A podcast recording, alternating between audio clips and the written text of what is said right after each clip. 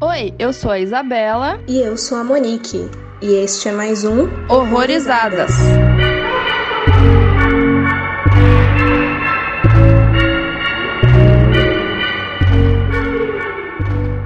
Sejam bem-vindos a mais um episódio aqui no Horrorizadas e que hoje é bem especial, porque nele vocês vão conferir nossa entrevista com Felipe Guerra, diretor e roteirista de um filme que vem chamando bastante atenção nessa 17ª edição do Fantaspoa. O Entrei em Pânico ao saber o que vocês fizeram na sexta-feira 13 do verão passado, que além de ter esse título quilométrico, satiriza, referencia e homenageia um subgênero de muito sucesso que é o slasher. Mas mais do que falar sobre o filme em si, até porque vocês podem conferir nossas impressões sobre ele lá no nosso episódio Pocket número 29. O Felipe também contou pra gente diversas curiosidades sobre o contexto e produção do filme, sobre sua trajetória pessoal no cinema independente, seus projetos mais recentes e muitas dicas de ouro sobre como fazer seu próprio filme sem dinheiro. Rolou até sugestão de roteiro. As únicas partes ruins desse episódio, no entanto, são que infelizmente a Isa não pôde participar com a gente e que por problemas tecnológicos nossos de cada dia, em alguns momentos o áudio do Felipe deu uma leve picotada, mas nada que comprometa a qualidade da entrevista ou do conteúdo em si. Mas sem mais delongas, vamos a essa entrevista que eu garanto que vai valer a pena ouvir até o final. E não esqueçam de assistir ao filme que estará disponível somente até o dia 18 de abril no Fantaspoa.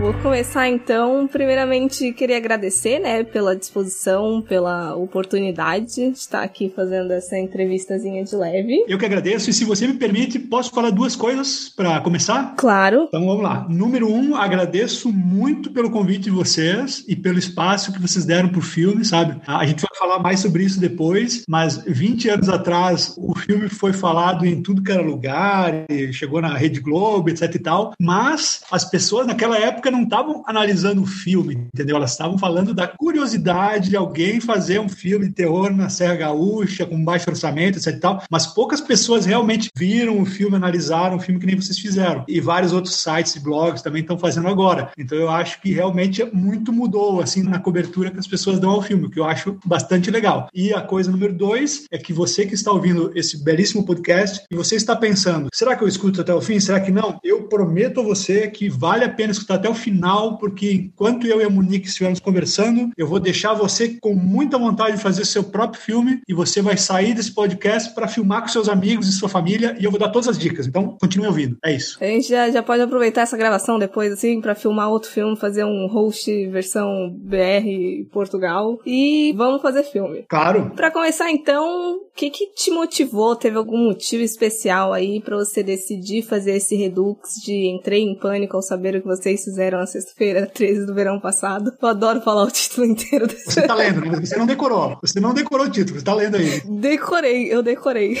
Ah, tá.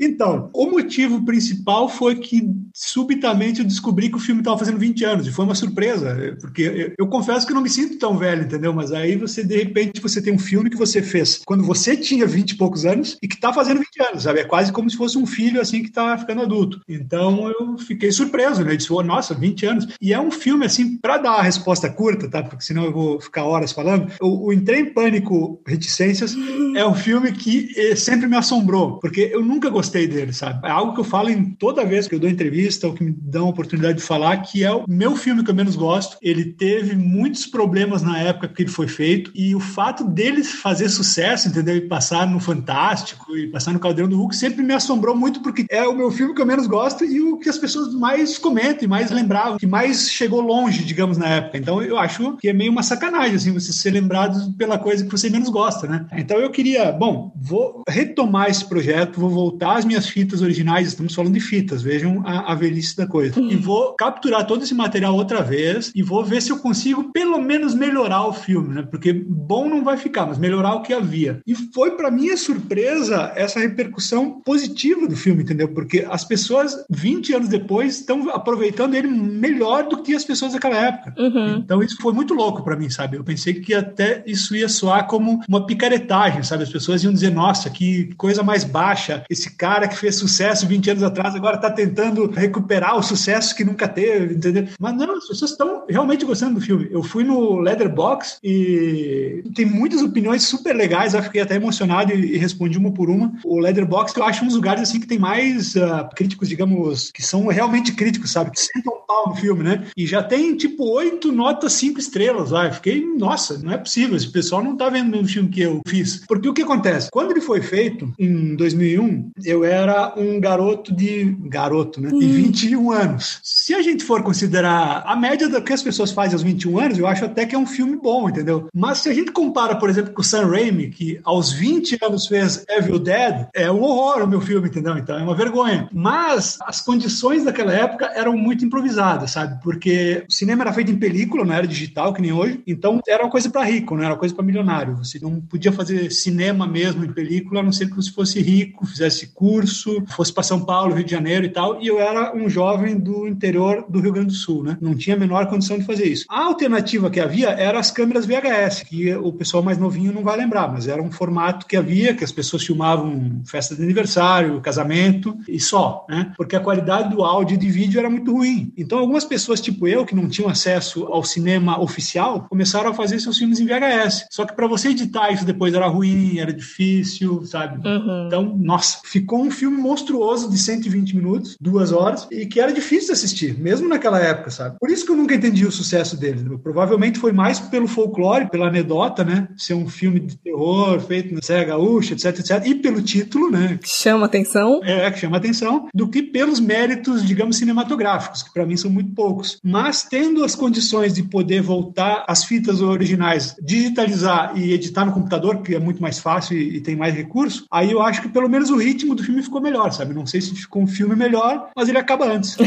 é, você respondeu aí mais ou menos a próxima pergunta, que eu cheguei a ler algumas entrevistas, né, que você não, não era muito fã da versão original, e me veio a dúvida se foi algo que você desenvolveu devido ao sucesso, ou se mesmo antes do sucesso você já tinha esse assim com ele. Um, um pouco disso. É porque o que aconteceu foi o seguinte: naquela época, primeiro, eu não queria exatamente fazer um, um filme de terror sério, né? Eu queria fazer uma comédia. Como você viu o filme, você sabe, né? É muito improvisado para você tentar fazer algo sério. Os efeitos especiais são, são toscos, né? A gente tava aprendendo a fazer. Tá? Então, mesmo se você faz sério, a pessoa vai rir, né? Então eu não, vou assumir que isso é uma comédia. Então, para mim, ele é um filme que ele tem um problema meio sério, assim, sabe? Ele, ele é uma parte comédia, depois ele começa a ficar um pouco sério demais do que eu acho que deveria ser. Naquela época não tinha saído ainda o Albergue. Você viu, né? O Hostel. Ainda não. Você nunca viu o Hostel, mas assista já, é um belíssimo filme. Mas enfim, o Hostel tem a mesma história, assim, mais ou menos. Ele começa a comédia e depois, da metade para diante, ele fica um filme super sério, super violento, né? super sangrento. E eu, eu acho que o Entrei em Pânico é um pouco isso, sabe? Ele talvez fica sério demais na, na parte final e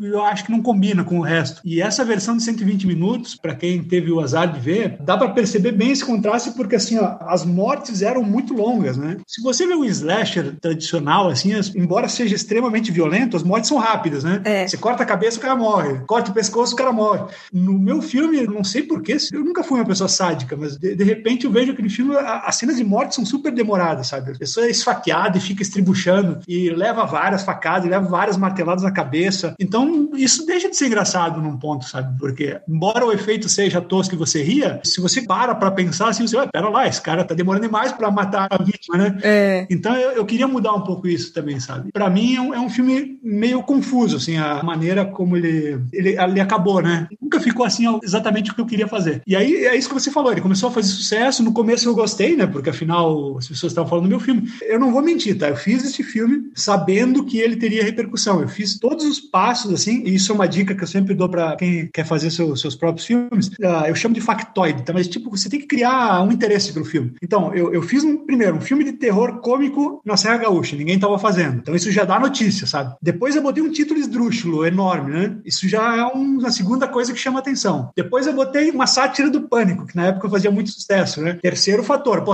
já tem gente morrendo de vontade de ver, né? Uhum. Então é isso. Se você vai fazer um filme independente, você não tem dinheiro para divulgação, você não tem atores famosos, né? Então você tem que criar assim fatores que as pessoas se interessem pelo que você, pelo que você fez, mesmo que o filme seja ruim, mas você tem que criar motivos para as pessoas falarem sobre o que você fez. E eu acho que ainda funciona porque até agora as pessoas estão falando, entendeu? Pô, 20 anos depois, as pessoas estão ainda comentando. Vocês mesmos falaram, né? No, no, no, podcast que, ah, que título espetacular, né, longo e tal. Então, pô, ainda funciona, sabe, a, essa coisa toda. Mas me incomodava, sabe? Me incomodava esse sucesso porque eu fui fazendo coisas melhores depois, eu acho, no meu conceito. E as pessoas ainda comentavam, tipo, quando eu escrevia uma bio minha, de, ah, eu dirigi, eu entrei em pânico. Nossa, que merda, por quê, sabe? Por que não cita outra coisa? Pô? Eu fiquei marcado por isso agora. É, e outra coisa engraçada é o seguinte, agora que completou 20 anos, eu, por curiosidade, estava entrando no YouTube, que eu, parte 2 que eu fiz em 2011 está no YouTube já, né, inteiro, assim, quem quiser ver. E tem um, monte de comentário embaixo pedindo a parte 1, sabe? Ah, cadê a parte 1? Eu quero ver a parte 1, sabe? Que eu nunca quis mostrar para ninguém porque eu tinha vergonha. Então eu disse, ah, tá, tá, vou dar uma colher de chá, 20 anos, vou, vou mostrar para todo mundo. Mas eu realmente não imaginava que ia ser tão bem sucedido, assim. Eu fiquei assustado, sabe, com a repercussão. Fico feliz. Né? Obviamente. Eu acho interessante você falou, porque eu acho que tanto a comédia quanto o terror envolve muita questão do time, né? Você tava falando de que as mortes estavam demorando demais. Às vezes você tem que tomar cuidado com isso para não passar do limite, justamente ou para não perder a piada, ou então para não se tornar extremamente sádico. Exato. É interessante você ter mudado isso. Tu sabe o que acontece, Monique? Que assim, ó, naquela época, como eu falei, eu sou de uma geração que cresceu vendo filme em locadora. Acho que tu também pegou o finalzinho da locadora, né? Uhum. Então, a nossa faculdade de cinema, digamos, o nosso IMDB era locadora. Então, você ia locadora, você tinha acesso a um mundaréu de filme que hoje você não tem, quase. Você entra no Netflix, tem 1% do que era uma videolocadora. Né? Então, eu cresci assistindo tanto esses filmes Sexta-feira 13, Halloween, esses filmes mais tradicionais, digamos, esse tipo de slasher mais comercial, quanto uns filmes super independentes, super violentos, sabe? Uma coisa bem sensacionalista, assim, né? Filmes italianos, o Diallo, né? Por exemplo, o Dario Argento, esses caras todos faziam uns filmes extremamente sangrentos e, e eu cresci meio com isso, sabe? Quando surgiu o Pânico, daí fez sucesso, né? Que foi esse revival do slasher. Embora tenha gostado tá, do Pânico, não, não é um filme que eu desgosto, eu senti um pouco falta dessa coisa do Jason, por exemplo, que o Jason, cada morte dos filmes do Jason era um show à parte, assim, né? Porque era extremamente violento. E no Pânico era uma facadinha ali, uma facadinha cá, entendeu? Era uma coisa meio sem graça até, porque o filme não era sobre a, a violência explícita, era coisa do meta, né? O comentário sobre o cinema em si. E, e, a violência era algo secundário ali até. Mas eu tinha essa memória dos slashers dos anos 80, sabe? Que para mim são os melhores. Então tinha essa coisa do espetáculo da morte, do efeito especial, sangue. Né? Então era isso que eu queria fazer no, no Entrei em Pânico, assim, fazer as mortes mais exageradas, mais lentas, mais.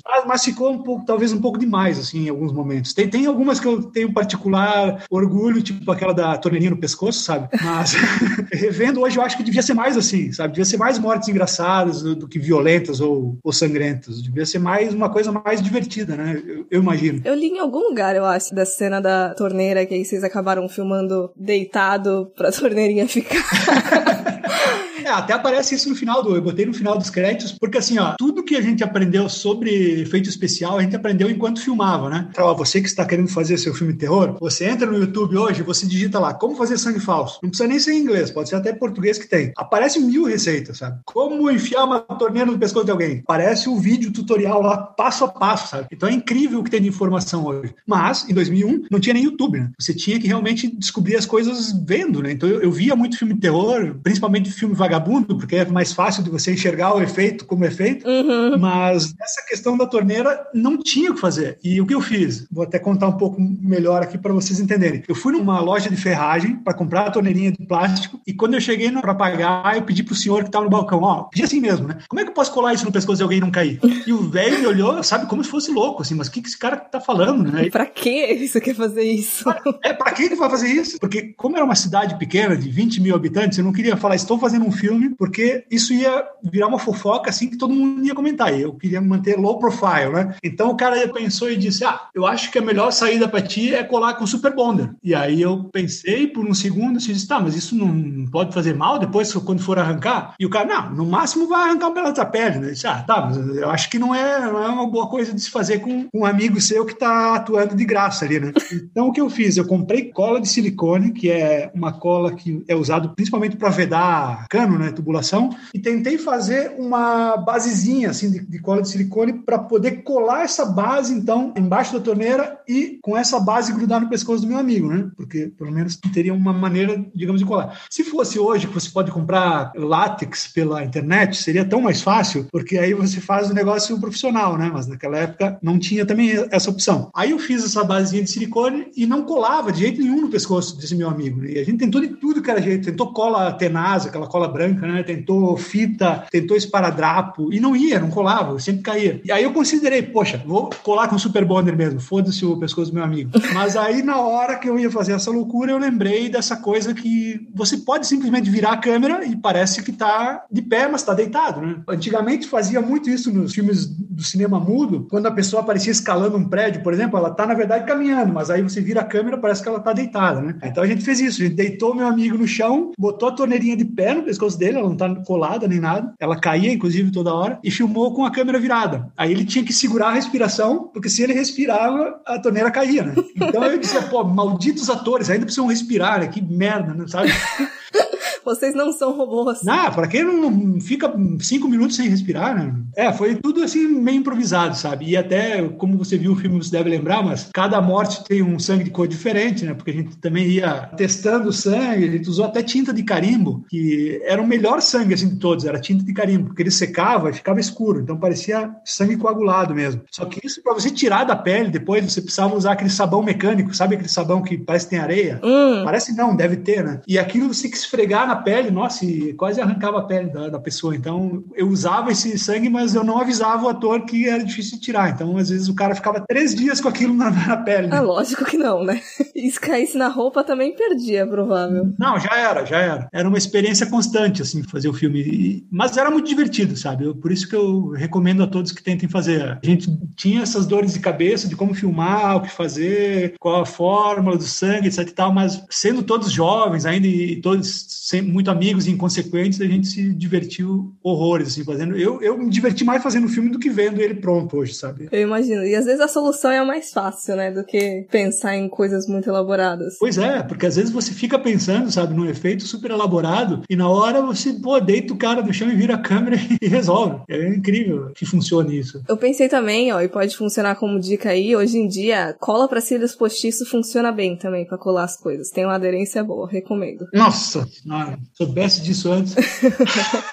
Olha aí, ó, você que está pensando em fazer seu próprio filme, Horrorizadas também é efeito especial. Vem tem dica pra tudo aqui. E a gente já, já comentou da boa recepção que tá tendo aí no Leatherboxing, e a gente sabe, então, no caso, que a recepção vem sendo boa com esses novos espectadores, mas você acha que notou muita diferença? Você comentou até que na época o pessoal falava mais como curiosidade, hoje em dia estão analisando mais. Existem outras diferenças, assim, da recepção que você tá tendo agora, comparado de quando foi o lançamento oficial? Não, assim, ó, total a, a diferença, porque como eu falei, naquela época, 20 anos atrás, o principal foco de tudo que se escreveu sobre o filme era a anedota, sabe? O quanto era diferente, quanto era esquisito você ter esses, esses jovens fazendo um, um filme em VHS. Primeiro que a gente tem que lembrar, vamos contextualizar um pouquinho para os novinhos aí que estão ouvindo o podcast. Que naquela época não se fazia terror no Brasil, isso é fato. Uhum. O cinema brasileiro morreu no começo dos anos 90 e pouco de terror que se fazia na época acabou-se, ninguém fazia. E daí, pelo menos uma década, o que se fazia de horror horror no Brasil era esses caras malucos, tipo eu, o Peter Baistorff em Santa Catarina, sabe? Que fazíamos filmes em VHS e vendíamos pelo correio. E essa era a produção de horror. Só, só voltou a ter, digamos, cinema de horror oficial no Brasil lá por 2008, sabe? Com Encarnação do Demônio do Zé do Caixão. Mas, tipo, demorou, assim, foi um longo percurso até voltar ao mainstream. Né? Uhum. Não que eu ache que o terror nacional seja mainstream, mas que voltasse a ser produzido em uma escala maior, né? Então era realmente algo algo, diferente, algo que você podia realmente levar por esse lado, sabe? Então as análises eram basicamente isso, falando muito da duração ruim do filme. Eu lembro que a revista 7, que na época era a principal revista de cinema que tinha no Brasil, não sei se você pegou a fase da 7 aí ou não. Não a consumir. Eu acho que eu conheço de nome, mas acho que não, não cheguei a consumir de fato. É, porque assim, ó, para os novinhos, de novo, né, vamos contextualizar, tinha uma época que não era site nem blog que falava de cinema, era revista. Comprar a revista na livraria e ler. Então a 7 era a principal revista, eles fizeram uma matériazinha e eu, eu lembro que o crítico botou assim, falou, claro, que era longo demais, etc. Isso eu sempre ouvi. E ele disse, mas é melhor que muita coisa que o Cacete e Planeta faz. Não sei quem lembra disso, mas o Cacete e Planeta era o maior programa humorístico da época e era bem ruim também, eu não, não gostava. Era o Porta dos Fundos da época que passava na Globo, sabe? As sketchzinhas, né? Você lembra? Uhum. O seu Creyson, etc tal. Estamos falando coisa de, de, idosos aqui, né, quase. Mas enfim, e saiu isso, sabe? Para mim foi uma, uma belíssima crítica. Mas hoje as pessoas estão vendo, principalmente pelo lado da nostalgia, que eu acho mais legal. Eu me rachei rindo aqui do podcast de vocês, porque vocês falavam da, das coisas que vocês faziam na, na, época de vocês, e dá para ver que o filme atinge é, essa questão do saudosismo, da nostalgia, porque todo mundo que hoje está na faixa dos seus 30, 40, até 20 e poucos, vamos lá, teve essa época da vida em que fazia festinha na casa dos amigos, antes de ir pra balada, né? Uhum. Conversava com a menina pela internet, depois ia conhecer ela, e era aquele drama, sabe? Ai, será que ela vai gostar de mim? Coisa e tal. Será que ela não é um velho doido? Não, então, é, isso é outra coisa que temos que contextualizar aqui. Eu não sei se você pegou essa época também, tá? Mas 2001, quando a história do filme se passa, isso é legal, né? Porque não é reconstituição de época, é tipo documentário, é, era assim na época. Uhum. Eu acho que o primeiro choque que a pessoa que nasceu nos anos 2000 vai ter ao, ao ver o filme é o seguinte: o cara uma hora fala assim, vou, vou falar em gringuês, tá? Eu tô falando com uma guria e ela me mandou uma foto, parece ser trigata. Uhum. Peraí, o cara tá falando com a menina pela internet e não stalkeou ela pra ver foto no perfil do, da rede social e tal, ele não sabe como é que ela se parece. Pra descobrir a, a linhagem, a família dela inteira, pra saber se ela existe. É, exato. Então, era tão louco que naquela época você falava com a pessoa e não sabia quem era. Você ou tinha o ICQ, que era um negócio que só tinha o um número e o nome, né? Não tinha foto. Ou você entrava em sala de chat, de bate-papo, né? Que a principal, eu acho que era do Terra, não sei se você pegou essa fase. Você entrava no Terra e tinha as, as salas por cidade, assim, né? Então você entrava na cidade, aí você chegava lá, né? Todo malandrão. Oi, gata, quer tecer? Que era, quer teclado. TC de onde? É, isso aí, ó. Sabe até os papos qual é que era.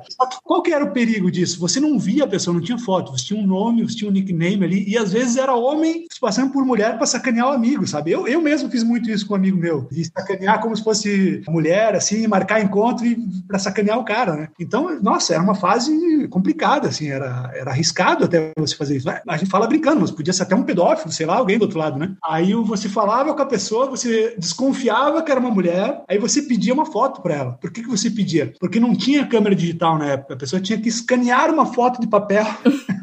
Olha a loucura, parece a pré-história. E mandar essa foto para você por, por, e-mail. Era um arquivo enorme, né? Só que aí qual era a questão? A foto era ruim, era pixelada. Então por isso que, que o moleque diz no filme: parece se gato. Talvez não seja, entendeu? A foto não dá para ver direito.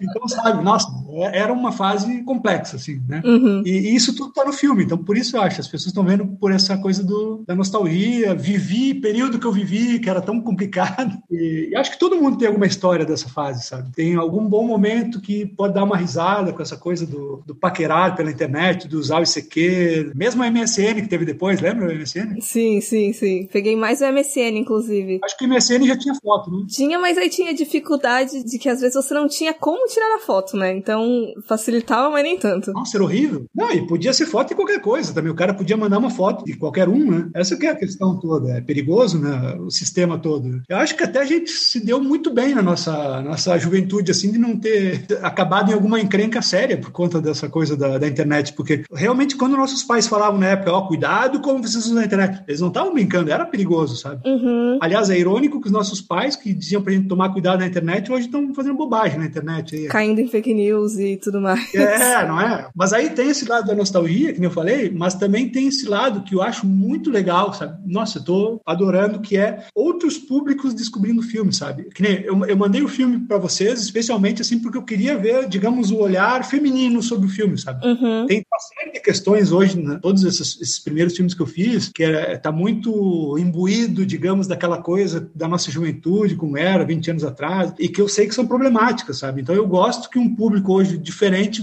veja sob um outro olhar as coisas, até para dizer né, o que funciona, o que não funciona mais, porque afinal estamos todos aprendendo. Eu acho importante a gente discutir essas coisas, né? Não, não escondê-las, mas entendê-las e discuti-las e, e, ver como se pode melhorar, né? E, então eu mandei para vocês. Também teve um, um, site chamado No Armário. Sensacional. Nossa, é aquela crítica eu achei muito boa porque o cara viu algo aí que eu nunca tinha parado para pensar, né? Que as meninas morrem off-screen e os homens morrem violentamente, sendo né, esquartejados na frente da câmera. Que pode ser um comentário sobre a futilidade da, do comportamento masculino e tal. E de fato foi apenas uma coincidência, mas a partir de agora eu vou começar a falar que foi de verdade. Vou brigar pensado para ser assim, porque é muito boa a teoria. Sabe? Você pode falar que estava enraizado e você faz inconsciente, mas é isso mesmo. Não, tem muita coisa coisa que eu já fiz como um comentário crítico na época, porque, embora eu, eu fosse um, um rapaz numa cidade pequena, eu já era um pouco mais liberal, digamos, do que a média dos meus amigos ali, dos jovens daquela época, né? Então, tem alguns comentários críticos, até um eu, eu achei muito legal que vocês pegaram, que é a, a menina que fica brava quando seu namorado, né, acusa dela ser uma, dela ser uma vagabunda. Aquele diálogo, inclusive, era mais longo, tá? Eu cortei um pedaço ali, que ele diz que ele também traiu ela depois, porque ela ficava com todo mundo, ele também começou a ficar com todo mundo. Eu tirei isso porque né, parece que justifica uma coisa justifica a outra. Eu acho que não é por aí. Uhum. Mas aí ela diz: Ah, o quê? Então mata ele mesmo, sabe? É isso aí. Pra, pra que, que o cara vai ficar sacaneando a menina? E uma coisa que tem um comentário assim sobre essa. Na época não se falava disso, mas essa masculinidade frágil, sabe? Uhum. Tem essa coisa que hoje é meio errada dos caras ficar se xingando de putão, viadão, sabe? Que hoje não tem mais espaço, né? Mas eh, tem uma cena que eu gosto muito, e eu já vou explicar por quê, que é aquela cena do CD da Shakira, tá? Tem no filme. Pra quem não viu o filme, não, é, não chega a ser um spoiler, a piada funciona de qualquer jeito, mas são dois amigos que estão brigando porque eles acham um CD da Shakira na casa de um deles e nenhum quer assumir que é dele, né? O CD. Até agora,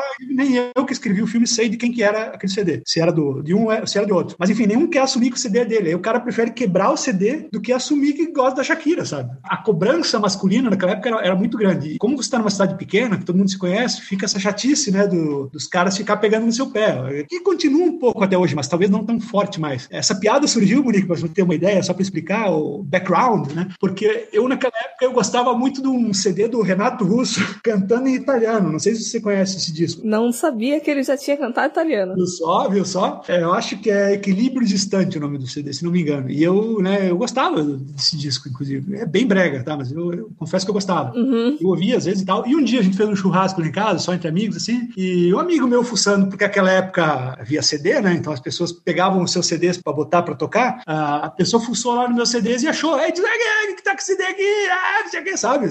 Tipo, ah, fresco, porque ouve o Renato Russo cantando italiano. Só que por ser o momento que era e por eu não querer ouvir gracejo, sabe? Eu disse, não, esse CD é da minha mãe, entendeu? Daí eu não sei como, mas é a minha mãe que escuta isso. Então havia muito essa coisa na, nessa época, né? É uma questão de masculinidade frágil e, e, eu botei essa piada no filme porque, sabe, eu, eu achava engraçado naquela época essa, esse comportamento da gente não poder assumir que gosta de tal coisa para talvez os amigos não rirem da gente, sabe? Hoje parece tão estúpido isso, mas naquela época havia muito, e principalmente por ser uma, uma cidade pequena, assim, e, e, essa coisa do gaúcho macho, sabe? Nossa, que bobagem, sabe? Pensando agora em retrospecto. Às vezes até hoje em dia, eu acho que hoje em dia a gente disfarça muito como guilt pleasure, assim, de eu não quero assumir que eu gosto tanto, assim, de uma coisa, mas, ah, falar que é vergonhoso já se zoa desde o início para evitar esse tipo de resposta, até, acredito eu. Não, é, é, então, é, é, estranho isso, né? Eu, eu, gosto, por exemplo, de um monte de filme ruim que ninguém gosta, mas eu, eu hoje não tenho mais vergonha de assumir as coisas, sabe? Eu acho que, pô, a vida é tão curta, vou ficar me escondendo, vou ficar inventando desculpas, sabe?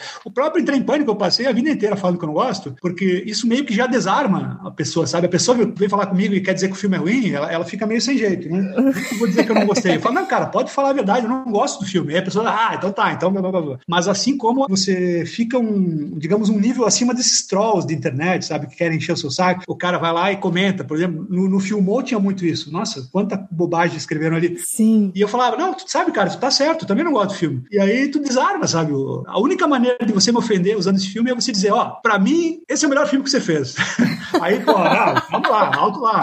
Descredibiliza todo o resto da filmografia. É, mas de fato eu, eu, parei com essa coisa, sabe, de, ah, vou esconder que eu gosto de tal coisa. Não, acho que ninguém tem que ter vergonha de nada, o mundo mudou tanto. Tá?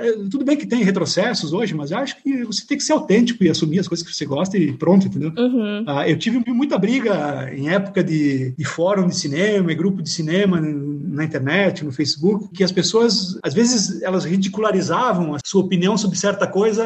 Vamos dar um exemplo prático. A, a Monique está lá escrevendo um texto lá, aí você fala, ah, esse filme novo do Woody Allen é uma merda. Aí entra o bonitão lá depois e fala, ah, que, que você quer falar o quê, Monique? Você gostou de entrar em pânico, que é uma bosta, sabe? Sim. Então, ah, vamos se fuder, entendeu? Eu, faziam isso muito comigo com um diretor espanhol que chama Jess Franco, não sei se você já ouviu falar. Já. O Jess Franco, eu assumo aqui publicamente, aqui no seu podcast, é um dos meus diretores preferidos, certamente. Hoje eu já estou na dúvida se não é o preferido, tá? Mas 15, 20 anos atrás, as pessoas falavam de Jess Franco como se fosse a lepra, sabe? A peste negra. Se falava isso num grupo de cinema que você gostava de Jess Franco, você era um bosta, entendeu? E é compreensível, porque o, o homem fez mais de 200 filmes, sabe? Então, claro, vai ter uns filmes muito bons e uns filmes muito ruins. Mas Mas hoje as pessoas já estão analisando o Jess Franco como um grande diretor, sabe? O próprio Quentin Tarantino já falou várias vezes que ele adora o Jess Franco. Então as pessoas reavaliaram. Ah, não, pera lá, o cara é bom mesmo e tal, mas eu, eu já gostava antes de virar modinha, né? Old school. Nunca escondi essa coisa. E gostaria de dar os parabéns, inclusive, para o Horrorizadas por ter feito um, um episódio sobre a Jack Kong, que também é uma diretora que eu adoro. Eu gostava da Jack Kong no tempo do VHS. Eu tenho as, as fitas dos três filmes dela que saíram no Brasil. O The Big era Noite do Medo, o Blood Diner era Jantar Sangrento e o Night Patrol era Patrulha Noturna. Eu tenho as capinhas até hoje escaneadas. E eu gostava dela antes de descobrir que era uma mulher. Eu achei que Jack Kong era um homem, tipo Jack Chan, né? Uhum. Descobri nos anos 2000 só que era uma mulher. Fiquei até surpreso. Disse, nossa, já virou uma das minhas diretoras preferidas, né? Jack Kong. É, o meu processo com ela, não que eu achava que fosse um homem, mas eu conheci o Blood Diner de nome.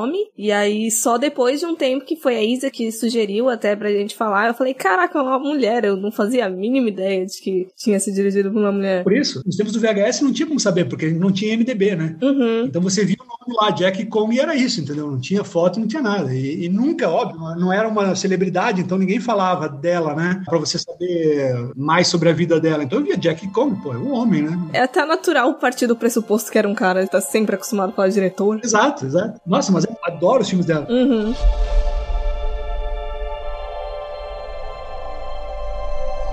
E assim, a gente entrou na, na, questão da nostalgia. Eu fico na dúvida se você já notou, se você já teve contato com uma geração ainda mais nova, porque assim, eu sou novinha, eu tenho 25, mas eu ainda me encaixo nos milênios que eu ainda peguei ali a, a transição de uma coisa para outra, né? Mas se de repente eu acho que mais pros 20, se eles estão perdendo de repente essa nostalgia por não ter tido contato mesmo com as situações, com as referências. Não sei se você já se deparou com algum review, alguma coisa assim. Não, não vi por esse lado ainda, mas eu, eu acho curioso pelo seguinte, ó, você mesmo falou, você tem 25, né? Uhum. É, no podcast vocês falaram que vocês se identificaram com muita coisa, mesmo não tendo vivido, vocês já tinham ouvido falar daquilo, né? É. Mas eu, eu acho que não tem essa barreira, porque, por exemplo, eu cresci vendo muito filme, quando eu tinha 25, eu via filme dos anos 70, eu Uhum. não vivia os anos 70, mas eu entendia o contexto todo, né? E hoje uma das séries mais famosas aí que tem é Stranger Things, né? Que é dos anos 80, visto por uma geração que não viveu os anos 80. Eu lembro que teve uma polêmica, por exemplo, você assiste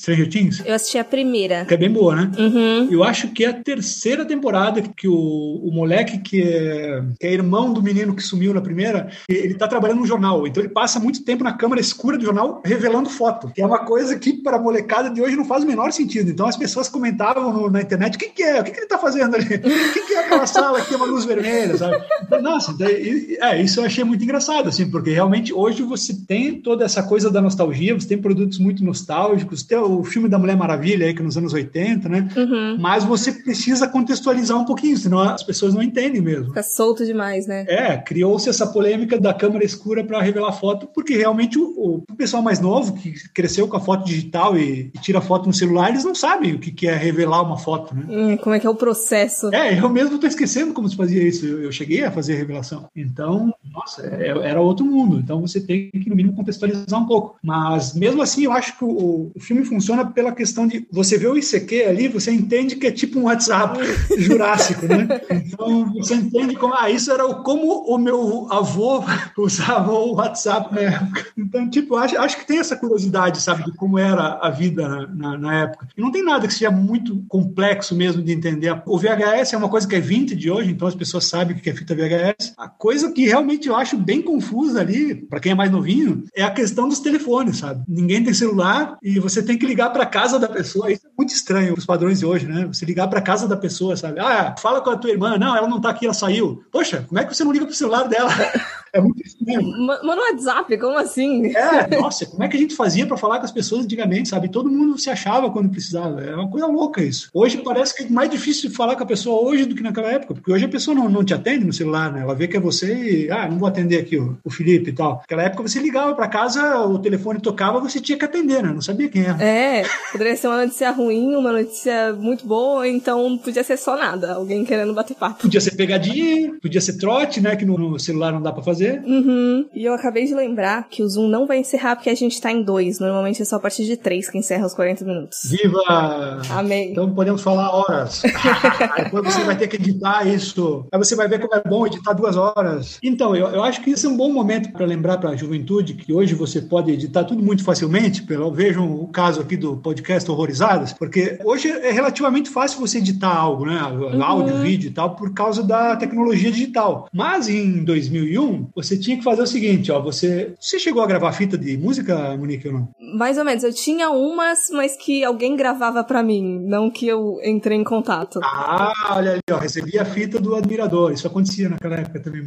mas, mas, como é que se gravava a fita? Só para o pessoal entender. Você tinha uma fita magnética, um negócio físico, não é? Não estamos falando de computador. E aí você botava isso num aparelho, falando de música, tá? Que é mais fácil. Aí você achava a música tal, essa música aqui é boa. Aí você botava a fita lá para gravar e no outro deck você botava a fita para dar play para a música reproduzir enquanto a outra gravava. Era tudo uhum. ao vivo, digamos. Você tinha que gravar. Se você desse stop, parava de gravar. Né? Era tudo assim, não é hoje você gravar arquivos, né? Que é muito mais fácil. Então, para editar, eu entrei em pânico naquela época. O que, que eu tinha que fazer? Eu tinha dois aparelhos de videocassete. O primeiro aparelho, que era o que estava em cima, ele passava a fita com o material bruto, né? E o aparelho de baixo gravava. Então, o que eu fazia? Eu tinha que dar play em cima, aí chegava na parte que eu queria, eu dava rec embaixo, aí gravava. Aí acabava a cena, eu dava pause embaixo que estava gravando e achava outro pedaço em cima, entendeu? E assim era o processo. Tipo, imagina fazer isso, duas horas de filme. Uh, o material bruto de, sei lá, 20 horas. Então eu tinha que assistir e ficar fazendo assim. Aí, depois que você grava, essa que é a pegadinha da coisa. Hoje, se você tá lá editando no seu no computador e você percebe, pô, esse papo aqui com o Felipe Guerra tá, tá muito longo, tá muito chato, eu vou cortar o começo. Você pode voltar pro começo e cortar e passar o resto pro começo, né? É, mudar as coisas de lugar. É, no VHS não dá, porque é uma fita magnética, tá gravado, entendeu? Então, depois que você começa a gravar ali, não dá para você voltar pro começo. Você tem que só seguir a partir do último ponto, né? Foi por isso que o filme ficou com duas horas. Porque quando eu vi, o filme já tava com 70 minutos. E a, toda a cena das mortes lá do final não tinha começado ainda. Imagina que loucura. E aí eu, pá, o que, que eu faço agora? Começo tudo de novo e tento agilizar ou acelero o final? E fiz isso, acelerei o final, sabe? Mas aí, por isso que eu não gosto do filme, entendeu? Uhum. Não foi feito do jeito certo. Hoje não, hoje você joga tudo aqui no Premiere, corta para lá, corta para cá. Opa, isso aqui tá muito comprido, vou cortar a entrevista do irmão do Gotti aqui. Pá, você corta na hora, sabe? E se você se arrepende, você bota de volta. No, no VHS, não. O VHS tá gravado. Você não pode mexer mais depois que grava. Então, nossa, a coisa mudou muito. Não tem desculpa para a pessoa não querer fazer filme hoje, entendeu? Você filma com o seu celular, joga no programa e, e edita. Nossa, é muito bom hoje. Dá até para colocar a cara de gente em um lugar diferente. Dá, tem muitas facilidades. Dá, dá, dá para colocar efeito digital, dá para colocar sangue de. Se você não quer sujar a pessoa de sangue falso, que é super divertido, mas tem gente que não gosta, você mete sangue falso,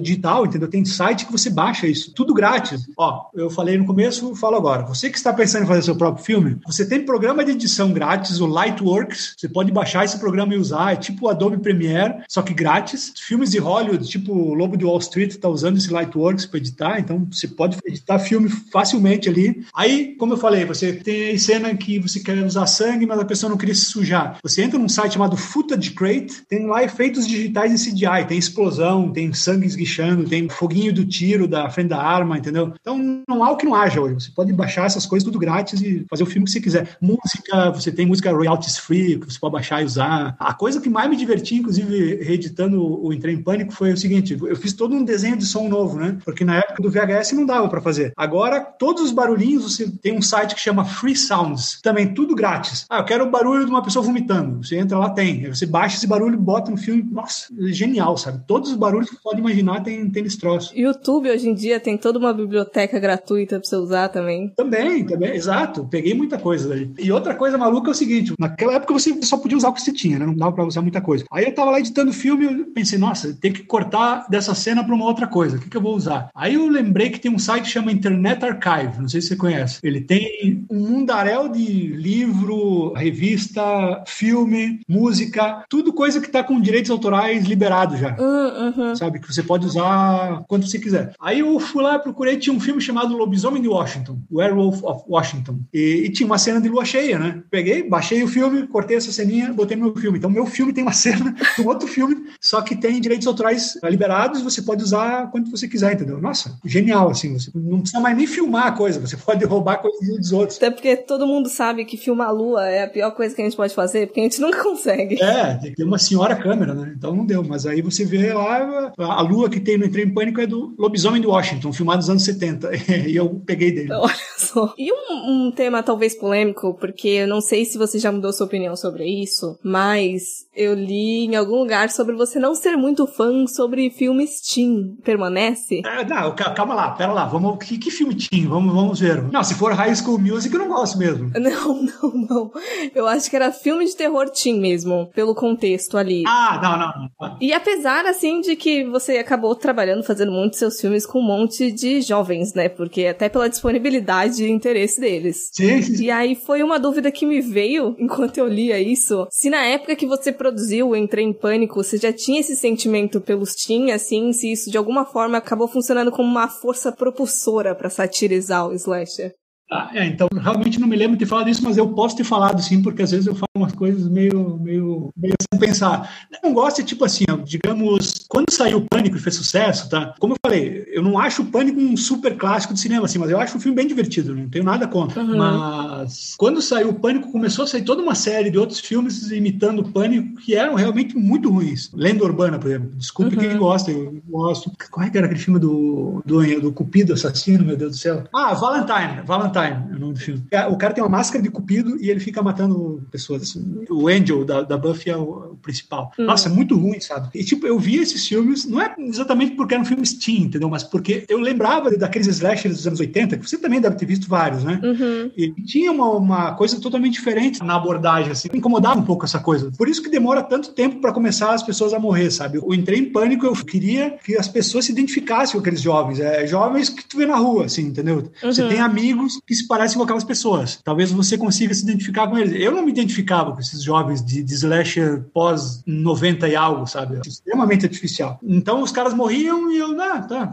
grande coisa, sabe? Não era algo que me divertia. Mas em relação a filmes teen, assim, não, não é algo que me incomode tanto. Eu adorava, por exemplo, aqueles filmes de comédia adolescente, tipo American Pie. Nossa, adorava esses filmes. Besterol americano, né? É, exato, não é mais besterol americano, essas coisas todas eu adorava. Hoje também um pouco desaprenderam a fazer, né? Uhum. Mas a minha ideia do Entrei em Pânico era isso, era você usar esses jovens que não são estereotipados, que às vezes se comportam como se estivessem numa comédia adolescente, né? Ficam falando de bobagem entre si, ficam falando de menina, usando droga, e de repente aparece um assassino ali do nada. Aí provoca até um choque, assim, meio. Eu não sei se, se funciona com as pessoas que talvez não conhecem, né? Tanto a realidade do interior gaúcho e tal, mas eu lembro quando o filme passou lá, Carlos Barbosa, as pessoas ficavam realmente muito tristes e, e comovidas quando o alerta de spoiler, quando o personagem que parece que é o protagonista, que é o Gotti, né? Que é meu irmão mais novo, ah, ele morre pouco antes de ficar com a menina que ele queria, entendeu? Uhum. Então as pessoas ficavam muito tristes, porque parecia que ele era o herói do filme até aquele momento. De repente o cara morre, que é um pouco algo que eu queria fazer para quebrar essa coisa de slasher também, que de repente você já sabe tudo, quem é que vai viver, quem é que vai morrer, né? Então eu queria fazer algo diferente, qualquer um podia morrer, tanto que morre o protagonista de começo, né? E as pessoas ficaram muito tocadas. Eu lembro que quando passou no cinema lá em Carlos Barbosa, o pessoal fez, ah, sabe, nessa hora. Aí eu ainda botei o, uma ceninha em preto e branco dele lembrando, antes de morrer, a, a conversa com a menina. É pegar pesado, é bem coisa de melodrama, né? Mas, sabe, eu acho que a vida é assim. Às vezes os bonzinhos se dão mal também, né? Às vezes não, quase sempre, quase sempre. Uhum. Legal você ter levantado, porque foi uma coisa que eu esqueci de comentar no, no podcast, no episódio que a gente gravou sobre o filme, que eu lembro que eu fiquei impactada quando ele morreu, que eu fiquei... Eu, gente, eu tava na esperança de que ele fosse voltar nesse filme, e aí talvez seja alerta de spoiler pro 2, né? Mas eu tava com a esperança de que ele ia voltar, porque eu comprei muita ideia de que ele era o protagonista do filme. Eu falei, e agora? O que, que vai acontecer, sabe? Ele, ele morreu. Olha ali, ó. Fiquei impactada. Que é, que é o psicose do Hitchcock, né? É. Então, não é um filme novo, mas enfim, aconteceu naquela época e o pessoal ficou super confuso. Pô, peraí, o cara matou a mocinha, e agora? Que vai ser o filme? Então eu queria fazer algo assim. Ah, e foi legal você falar isso do alerta de spoiler, mas o final do Entrei em Pânico versão Redux, né? Aquela cena, última cena que aparece, tem a piscadinha, sabe? Uhum. Aquela aquela cena eu coloquei agora, ela não tinha antigamente aquela cena. Eu coloquei agora porque naquela época, quando a gente filmou, eu estava pensando em futuramente, talvez, mas não tanto tempo depois, porque acabou sendo 10 anos, mas eu, eu pensei em um dia fazer uma continuação, sabe? Então, eu filmei essa cena com ele piscando, mas não usei no filme, entendeu? Eu, depois me arrependi e disse, não, não, não vou usar porque eu não quero ser obrigado a fazer uma sequência que as pessoas vão me incomodar e tal. Então agora, como já tem a parte 2, isso já sabe que isso acontece, eu botei a cena de volta para criar um link, assim, você pode ver o filme assim, como se fosse uma história só. Talvez seja muita, muita ambição minha que alguém vai fazer isso, mas, mas enfim, está, está feito de, dessa maneira. Né? É, foi legal você falar, você chegou a ver o segundo não? Não, ainda não, mas eu li algumas entrevistas, comentários sobre o segundo. Ah, você já recebeu spoiler. Sim, mas eu não me, me, incomodo com spoilers de maneira geral, então não foi um problema. Eu vou assistir do mesmo jeito. Então, é engraçado porque hoje, agora que eu tô mais feliz com o Trem Pânico, parte 1, assim, da, e a recepção toda que teve, eu acho mais problemático o segundo, sabe? É incrível isso, eu nunca tô satisfeito com coisa, porque o segundo me incomoda mais agora. Eu, eu vejo umas coisas muito sérias nele e que hoje eu faria diferente, sabe? E, bom, você vai ver o filme e depois você me fale, uhum. em particular. Mas Sim. tem umas coisas assim que, que de fato não funcionam e que ficaram muito mais datadas, sabe, do que o primeiro. Isso que é mais uhum. irônico. É um filme feito em 2011, lançado em 2011. Ele tem, por exemplo, sem querer soltar spoiler, mas ele tem um núcleo de meninas bem jovens, inclusive, porque eu fui pegando um público mais novo, óbvio. Ele tem um núcleo de meninas bem jovem e esse núcleo é insuportável, assim, sabe? E eu fiz de propósito isso, porque eu queria citar esses slashers teen, que a gente tava conversando, esses, esses filmes com esse elenco novo que fica enchendo o saco só. Uhum. Então eu fiz esse núcleo insuportável de meninas novinhas que, nossa, é, ficou muito, muito ruim isso, sabe? Uhum. Eu acho que é até natural, entre aspas, assim, porque é uma visão que às vezes adolescente tem, ou então no, mundo como todo, de, de, um monte de menininha histérica, assim. Então, eu imagino. Não, não a futilidade, elas não, não, são nem histéricas, elas são fúteis, sabe? Tipo, elas uhum. ficam falando de menino, de, de coisa, de, ah, porque você roubou meu namorado, uma coisa assim que hoje eu já vejo que não, não funciona mais, sabe? Sem profundidade, né? Ah, horrível. É pra você torcer pra elas morrerem, sabe? Uhum. Foi meio essa a intenção. Mas eu acho que peguei muito pesado, sabe? Eu acho que não precisava isso e, e é algo que hoje eu me arrependo e eu poderia ter feito diferente. Ah, isso é uma coisa também que vocês falaram que eu achei muito legal, que vocês ficaram na dúvida da personagem que é a Final Girl, que uma hora uhum. ela foge, uma hora ela luta, né? No segundo filme, eu acho que a personagem foi mal trabalhada também, sabe? A mesma personagem. Sim. O que ela é de, de corajosa no primeiro, ela é um pouco mais, digamos, amedrontada no segundo, porque eu quis fazer ela como uma pessoa que sobreviveu a um trauma muito forte e tal, então ela tá com isso muito presente. Receosa, né? É assustada, ela vive ela tem segurança particular, um guarda-costas, então é algo que eu assim não, não gosto mais hoje, sabe? Eu preferia uma personagem feminina mais. Uhum. Se eu fizer o terceiro, um dia vai ser uma menina protagonista e vai, vai dar muito pau no, no Jason, sabe? no Jason com G, que eu acho magnífico. Jason com G, é. Que existe, inclusive. É. Indo pra próxima, então. Acho que a gente até passou por cima aí, mais ou menos, sobre as facilidades, né? E até as problemáticas das tecnologias atuais. E essa foi uma pergunta até da Isa, se você já pensou em como você faria um filme nos mesmos moldes do Entrei em Pânico, mas nos dias atuais, assim, as diferenças, se tem coisa que você queria abordar mais, ou facilidades mesmo do processo de produção, e em como você acha que essas mudanças impactam na produção de filmes independentes. Olha só, eu acho que hoje a tecnologia, é, ela tá tão acessível que, como eu, falo várias vezes provocando até, a pessoa só não faz o filme se ela não quiser mesmo, se ela é preguiçosa e não adianta você usar como desculpa que você não tem condições, né? A gente fazia filmes em VHS, que era horrível, como eu citei várias vezes, porque a gente gostava muito, né? Só o amor pelo cinema justifica você usar esses formatos e gravar filmes desse jeito. Então, hoje que tudo é digital, que você pode gravar com o seu celular, se você quiser, e fica em Full HD, que eu acho uma coisa fantástica, e você pode editar no computador e tudo mais, e, e tem todos esses recursos que eu também citei antes, grátis na internet para você usar. Eu acho que, primeiro, qualquer um pode fazer um filme, né? Isso é, é a principal coisa boa. E a coisa ruim é exatamente isso também. Todo mundo pode fazer um filme.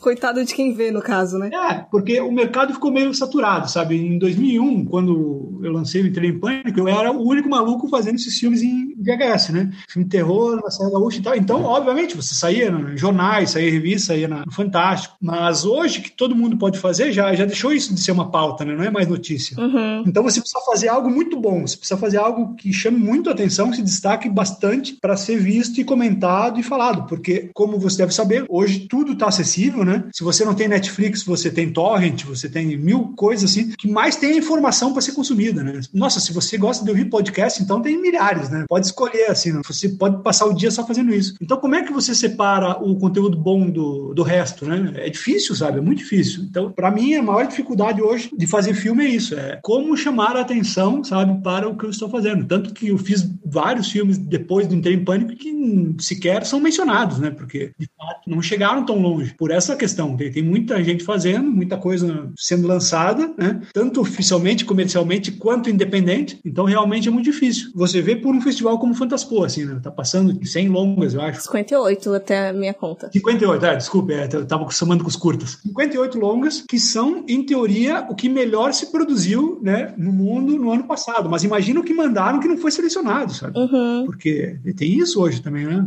Tudo é muito fácil. Se naquela época você tinha que gravar fitas e mandar para as pessoas, que era assim que a gente fazia para o filme circular, hoje eu pego e mando o link do meu filme pro podcast de vocês e vocês assistem todo mundo de graça, assim, ninguém pessoa gasta nada. Eu não gastei correio, vocês não gastaram tempo para ir no correio buscar a fita, né? Tudo é muito fácil, sabe? E se você dá sorte, você viraliza, né? Você bota um filme no YouTube ali, larga ali e aquilo viraliza, sei lá, as pessoas descobrem aquilo e, e você fica famoso. Então, obviamente, hoje tudo está muito mais fácil, mas tem essa questão, muito conteúdo sendo produzido. Como é que você se destaca? Como é que você faz para as pessoas verem o que você está fazendo, né? Então, realmente é um mundo novo que eu ainda estou lutando, assim, estou tentando descobrir. Eu até prefiro hoje esquecer essa coisa que, na verdade, confesso que nunca pensei muito também em querer ser famoso, querer ser celebridade e tal. Eu prefiro chegar a um nicho, né, e que esse nicho veja meus filmes e ouça falar dos meus filmes, do que tentar atingir todo mundo, porque isso não vai mais acontecer, né? A não ser que você dê uma sorte aí de fazer algo tipo Stranger Things ou sei lá, que outra série que tá bombando aí. É porque hoje em dia, depois da pandemia, as coisas não duram mais que uma semana. Todo mundo vê e esquece já. É, é muito difícil. E se eu fosse fazer hoje o Entrei em Pânico, até, pô, sabe que com o sucesso do, do Redux agora tá até me dando vontade de fazer uma parte 3. Por favor. é, quem sabe? Se eu fosse fazer o primeiro hoje com esses recursos que tem hoje, eu faria, obviamente, mais direitinho, né? Porque eu acho que o filme ele tem problemas muito sérios técnicos, né? Eu faria mais direitinho, faria mais bonitinho. Algumas coisas que me incomodam eu faria diferente. Eu acho, sabe, os diálogos entre os personagens, alguns até são divertidos, eles são bem, né? Eles uh, são engraçados, mas outros são muito, sabe, nossa, por que, que eu fiz isso, né?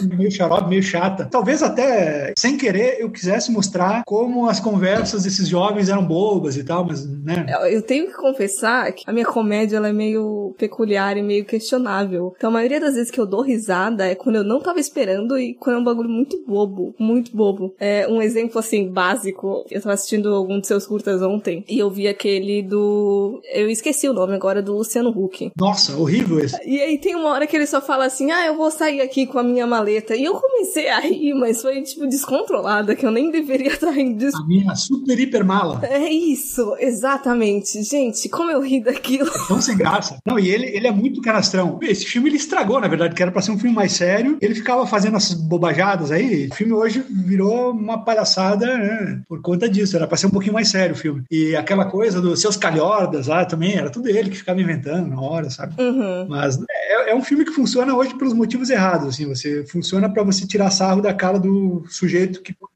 presidente da República algum dia, né? Já que o nível é tão baixo, quem sabe o cara não chega. É, se o Trump foi eleito, né? Seria engraçado até né, ter dirigido um presidente da República. Olha só, o sucesso ia vir assim do nada, pelos motivos errados também. Mas, mas tem essa coisa do humor, de fato, que eu, hoje eu acho que eu, eu, já faria um humor diferente ali, né? E essa coisa da maneira como filmes de horror e o gênero é citado no filme também, às vezes me soa um pouco forçado, sabe? Mas na parte 2, se tu for assistir, eu acho ainda pior, é muito forçado. Porque na vida real, a gente faz isso, eu acho que você também deve fazer, né? De tipo ficar conversando sobre filme com seus amigos, seus amigos. Uhum. Ah, isso parece o um filme tal. Você falar na vida real, eu acho que soa menos artificial do que você falar num filme, assim, sabe? Ah, ali naquele porão vai aparecer sexta-feira 13 para Eu acho que, bah, não sei, quando eu escuto isso num filme, me soa meio artificial, sabe? Mesmo que a gente fale na vida real, eu não consigo ouvir muito num filme, assim, sei lá, não, não me soa bem, entendeu? Eu acho que você pode citar de uma maneira mais, sei lá, mais orgânica do que como eu fiz ali. Não sei se incomodou vocês mesmo. Não chegou a incomodar,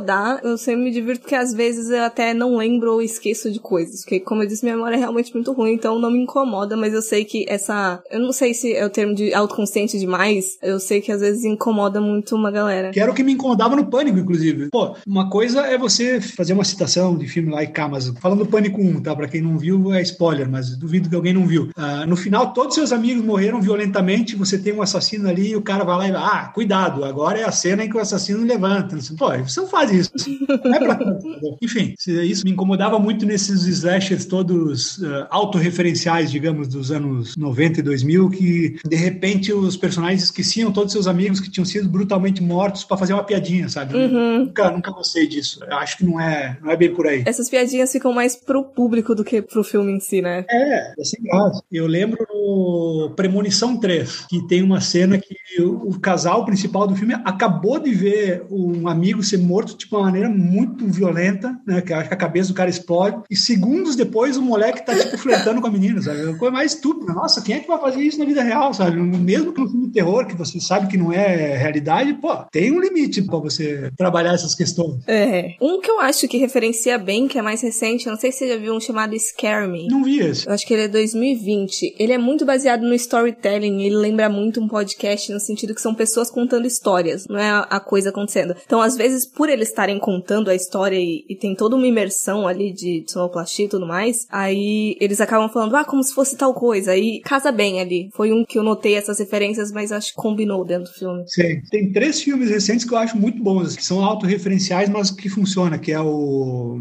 Cabin in the Woods, como é que é o nome em português? É... Segredo da Cabana, não. É, esse eu acho bem divertido. O The Final Girls, que é terror nos bastidores, se não me engano, que os caras são sugados para dentro de um filme slasher dos anos 80. Hum. Então brinca com todos aqueles estereótipos de uma maneira bem divertida. E um filme que chama Behind the Mask, The Rise of Leslie Vernon. Esse filme é tipo um documentary, tipo um documentário falso, que a equipe do documentário tá entrevistando um assassino tipo Jason. Hum. E ele tá explicando como ele faz a coisa. Ele diz, ah, tem que fazer bastante musculação, bastante exercício para poder perseguir a Final Girl. E aí mostra a preparação dele para um massacre, né? Ele vai antes na casa, aí ele prega todas as janelas, né? Porque a janela tá sempre fechada quando o cara tenta escapar, né? Uhum. Então, nossa, genial, assim, as piadas. É um filme slasher pela ótica do assassino, sabe? Se preparando para matar. A pessoa tira a lâmpada do porão, sabe? Que tá sempre escuro. Então, nossa, é muito bom esse filme. Recomendo. É, eu vi aqui o título em português é a tradução literal, por trás da máscara e tal. Ah, olha ali, ó. É, saiu no Brasil esse filme em DVD, eu acho. Mas hoje se acha tudo, né? Não precisa nem procurar DVD. É, é. E já que você comentou aí sobre ser um maluco fazendo filmes esquisitos no meio da Serra Gaúcha, você também não só fazia, como você escrevia e comentava no finado Filmes para Doidos, né? E eu encontrei uma citação muito boa que você falava que escrevia 10 páginas de Word sobre filmes com os quais ninguém se importa. Era isso. E além de eu ter me conectado bastante, porque, tipo, todo o rolê do podcast aqui é falar de filme desconhecido, eu queria saber se depois do encerramento do blog, o seu interesse por produções desconhecidas, ele ainda continuou, como é que você mantém isso, e o que, que te atrai tanto desse nicho? Não, eu continuo assistindo filmes impulsivamente, assim, eu assisto pelo menos um filme por dia, não consigo ficar sem. Uhum. O que eu parei é de escrever porque eu nunca consegui ganhar dinheiro com o blog, primeira coisa. Eu tô precisando muito de dinheiro agora, então eu tô fazendo muito freelancer de escrever texto comercial, sabe, para site. Sim. É super chato. Então, estando trabalhando com isso, e não é sobre cinema, é sobre seguro, sobre colchão, sobre tudo que é coisa menos cinema, eu, eu fico puto depois e não quero escrever de graça, né? Porque é cansativo. Então, eu tive que aposentar o blog, mas de fato eu escrevia muito. Mas eu comecei antes dos Filmes para Doidos, ainda eu escrevia para um site chamado Boca do Inferno, Uhum. que durante muito tempo foi um site que era bastante famoso. Era o único, digamos, de, sobre filme de terror. Hoje já tem vários, né? Mas na época, dos anos 2000, aí, quando a internet era mato, era tipo o único que falava de cinema de terror. Então eu comecei ali. E eu escrevi muito para esses dois sites. Eu escrevia, tipo, analisei toda a série Sexta-feira 13, toda a série Colheita Maldita. E depois eu passei por Filmes para Doidos para falar sobre outros filmes, não só terror. Então aí eu falava de tudo mesmo, assim. Falava filmes esquisitos em geral, né? Às vezes falava até de filme pornô ali. Pornôs brasileiros dos anos 80 são a coisa mais absurda que você pode imaginar. Sim. É tipo, é tipo web, se você mergulha neles, assim, tem coisas horríveis. E, e eu gosto, sabe, de resgatar esses filmes, porque, como você mesmo falou, ninguém está escrevendo sobre eles. E eu, eu acho que todo filme deveria ter um mínimo de análise, estudo, sei lá. Um dos artigos mais longos que eu escrevi para Filmes para Doidos foi sobre o Waterworld, filme do Kevin Costner, que não é da sua época, né, dos anos 90, mas nos anos 90 esse filme foi. Todo mundo meteu pau, assim, detonou geral. E eu sempre gostei. É uma daquelas coisas que a gente estava falando antes de Guilty Pleasure e tal. Uhum. Eu sempre gostei do filme, né? Então agora eu fiz esse longo artigo falando sobre meu amor pelo Waterworld e contando a história, todos os bastidores. Esse deu tipo 35 páginas de Word, sabe? Foi coisa absurda. Mas, de fato, eu gosto assim de ou analisar filmes conhecidos por uma outra ótica ou redescobrir coisas que estão esquecidas. Eu acho isso um trabalho fundamental, porque pô, todo mundo está falando as mesmas coisas, sabe? Eu acho chato isso. Tem tanto podcast, tanto youtuber, tanto site, tanto blog, todo mundo falando do Snyder Cut da Liga da Justiça. Coisa chata, sabe? Pô, Sim. Toda hora eu vou olhar meu, meu feed de notícia aqui, Snyder Cut, Snyder Cut, Snyder Cut. Pô, não tem outra coisa, Marvel, filme da Marvel. Porra, não, não tem mais nada, não tô fazendo mais nada. Não tem coisas para vocês procurar antigas que ninguém mais lembra, sabe? Então, é isso, sabe? E eu adorava mesmo, é um trabalho, quem sabe não se transforma isso em livro futuramente ou algo assim, voltando para a mídia física, né? Tirado um pouco da, da internet. Uhum. Porque eu ainda assisto muito filme, sabe? E, e, prefiro esses filmes que ninguém tá falando, prefiro descobrir coisas, até slasher, sabe? Muitas vezes eu descubro coisas dos anos 80 que eu nunca tinha ouvido falar, né? Então tô sempre procurando coisa nova. Não gosto de ficar assistindo o que todo mundo tá vendo, assim, acho muito chato isso. Todo mundo falando sobre a mesma coisa. Nossa, não, se não tivesse oferta, vá lá. Mas, poxa, a gente tá num mundo que o que mais tem é produção de conteúdo, sabe? Todo mundo falando de Snyder Cut, pô, quatro horas de filme, você pode ver três filmes no cinema. É complicado. E eu fico pensando até de que um dos motivos de quando eu pensei em fazer um podcast e focar ne nesses filmes um pouquinho mais conhecidos é que eu ficava pensando, gente, o que que eu vou falar que ninguém tenha falado ainda sobre os filmes mais conhecidos? Provavelmente nada. então, vamos mudar aí o, o nicho, porque não, não dá. Não, não, sou tão, tão expert assim nas coisas para ficar inventando moda. Não, mas você veja que eh, Jack Kong foi um resgate que vocês fizeram aí, porque de fato é, é uma diretora que no Brasil, pelo menos, ela não foi analisado do jeito que merece ainda. Então foi algo muito válido que vocês fizeram. Uhum. Eu acho interessante isso, sabe? A gente procurar nichos, porque mesmo quando a gente fala em diretoras mulheres, que hoje é, tem muito mais mulheres dirigindo filme de horror, mas é errado você falar, entendeu? Ah, agora as mulheres estão fazendo. Não, sempre fizeram, entendeu? Só não se falava disso, mas, pô, sempre tem mulher fazendo Cemitério Maldito, um baita filme dos anos 80 é da Mary Lambert, que dirigia clipe da Madonna, entendeu? Então, poxa, o que mais tem é casos positivos de, de mulher. Um, um slasher que eu gosto muito, inclusive, é o Slumber Party Massacre. Uhum. Vai ganhar remake, inclusive, eu acho, eu vi a notícia ontem, você viu? Sim, querem fazer um remake, exato. É, e um cara ainda parece que é o diretor. Problemático. E esse filme é interessante porque é uma mulher dirigindo, entendeu? E aí você já pensa que vai ter um outro olhar sobre a coisa, mas não, ele é tão grosseiro quanto todos os Ash dos anos é mulher tomando banho, pelada, mulher de calcinha, né? Toda a história toda. É até surpreendente para os padrões de hoje, sabe? Uhum. As, se as meninas dessa geração de agora forem ver o filme, elas vão se horrorizar, entendeu? Vão dizer, ah, que isso? Uhum. Cadê a sororidade aí, pô? Né? É. né? Às vezes eu acho quando a gente pega uns filmes desses antigos dirigidos por mulheres que ainda têm, não sei se é dizer vício ou alguns tropos, assim, pelo masculino normalmente, às vezes chega até a ser subversivo se a gente for parar pra analisar, por mais problemático que possa parecer. É interessante revisitar. A gente tem que entender o contexto sempre. É errado você fazer um filme desses hoje. Acho que aí você está querendo comprar briga. O mundo evoluiu, todo mundo evoluiu, ou deveria ter, né, evoluído. Mas eu acho que quando você analisa um filme dessa época, você tem que ver o contexto. O que eu acho errado é, por exemplo, tem pessoas que estão maquiando as coisas que fizeram, entendeu? Vou dar um exemplo, A Vingança de Jennifer. Não sei se é um filme que você conhece. Uhum. Não a versão nova, a versão dos anos 70. Você chegou a ver a original? Não, não vi por medo mesmo de, de é, vou problematizar demais. É, então, é, não veja, não veja isso.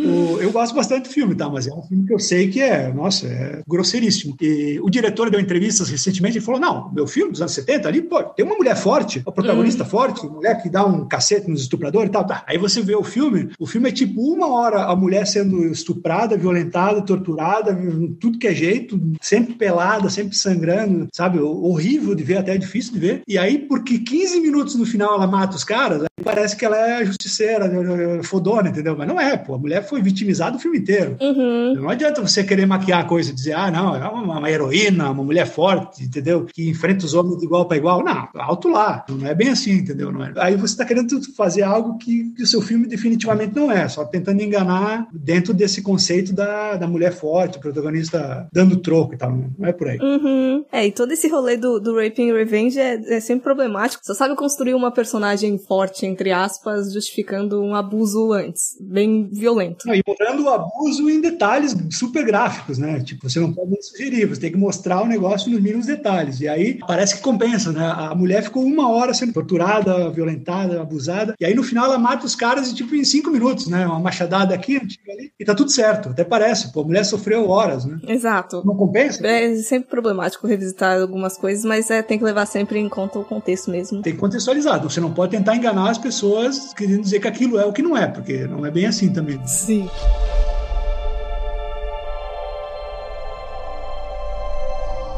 E aproveitando esse gancho aí, falando do seu amor pelo gênero, né? A gente falou sobre a entrevista, foi cortada do filme do Entrei em Pânico Pontinhos, Reticências. E por curiosidade aí, tanto minha quanto dos leitores, ouvintes e espectadores do Redux, você tem mais algumas outras diferenças de corte dentre essas duas versões? Você já chegou a comentar, mas queria saber, porque eu sou muito curiosa mesmo. Não, mas tá certo. É, o, que, o que acontece é que o, o Entrei em Pânico Parte 1, ele era um filme muito movido pelos personagens personagem, sabe? Ele, ele era menos um slasher, talvez mais uma comédia juvenil, né? Então você ficava muito tempo com aqueles personagens, falando bobagem, fazendo piadinha, e falando sobre suas vidas, né? Nossa, hoje não faz mais muito sentido. Aí você tinha esse personagem, que era o irmão do protagonista, que é, era para ser tipo uma versão de mim, né? Eu notei. É, tem essa coleção de fita do VHS, e que tem a maior coleção do Brasil, que na verdade não era, mas pro filme é. Então mostrava mais a coleção. Aí ele dava uma entrevista pra TV, e aí aparecia um repórter e entrevistava ele, que era uma maneira de eu, digamos, contextualizar o, o horror, uma aula de cinema de terror, digamos, para quem não, não, era familiarizado ao ver o Entrar em Pânico sobre o que eu queria falar ali, né, as minhas uhum. influências. Uhum. Então é uma cena de cinco minutos, é muito chata, né, que ele fala de filme de terror italiano, filme brasileiro, Zé do Caixão, Sexta-feira 13. Nada se perdeu cortando isso, assim, ela travava a narrativa do filme. A única coisa que se perdeu é que você não vê todas aquelas fitas VHS que são tão bonitinhas, uhum. que não existem mais, né? Mas fora isso, assim, tinha muita cena dos personagens falando, tinha muita cena dos personagens usando drogas, que naquela época, não é que eu estava fazendo apologia às drogas, entendeu? É que, como no slasher, sempre que alguém usa droga, morre, eu quis fazer esse contraste, entendeu? Todos os personagens do filme são virgões e todos os personagens do filme usavam droga, apareciam usando droga em algum momento. Tinha até cena que aparecia os caras cheirando pó. Na cena da festa, lá aquela hora que estão fazendo esquenta, um deles usava heroína. Eita. Parecia se enfiando. Foi na época, um pouco antes de ser do Transporting. Uhum. Aí todo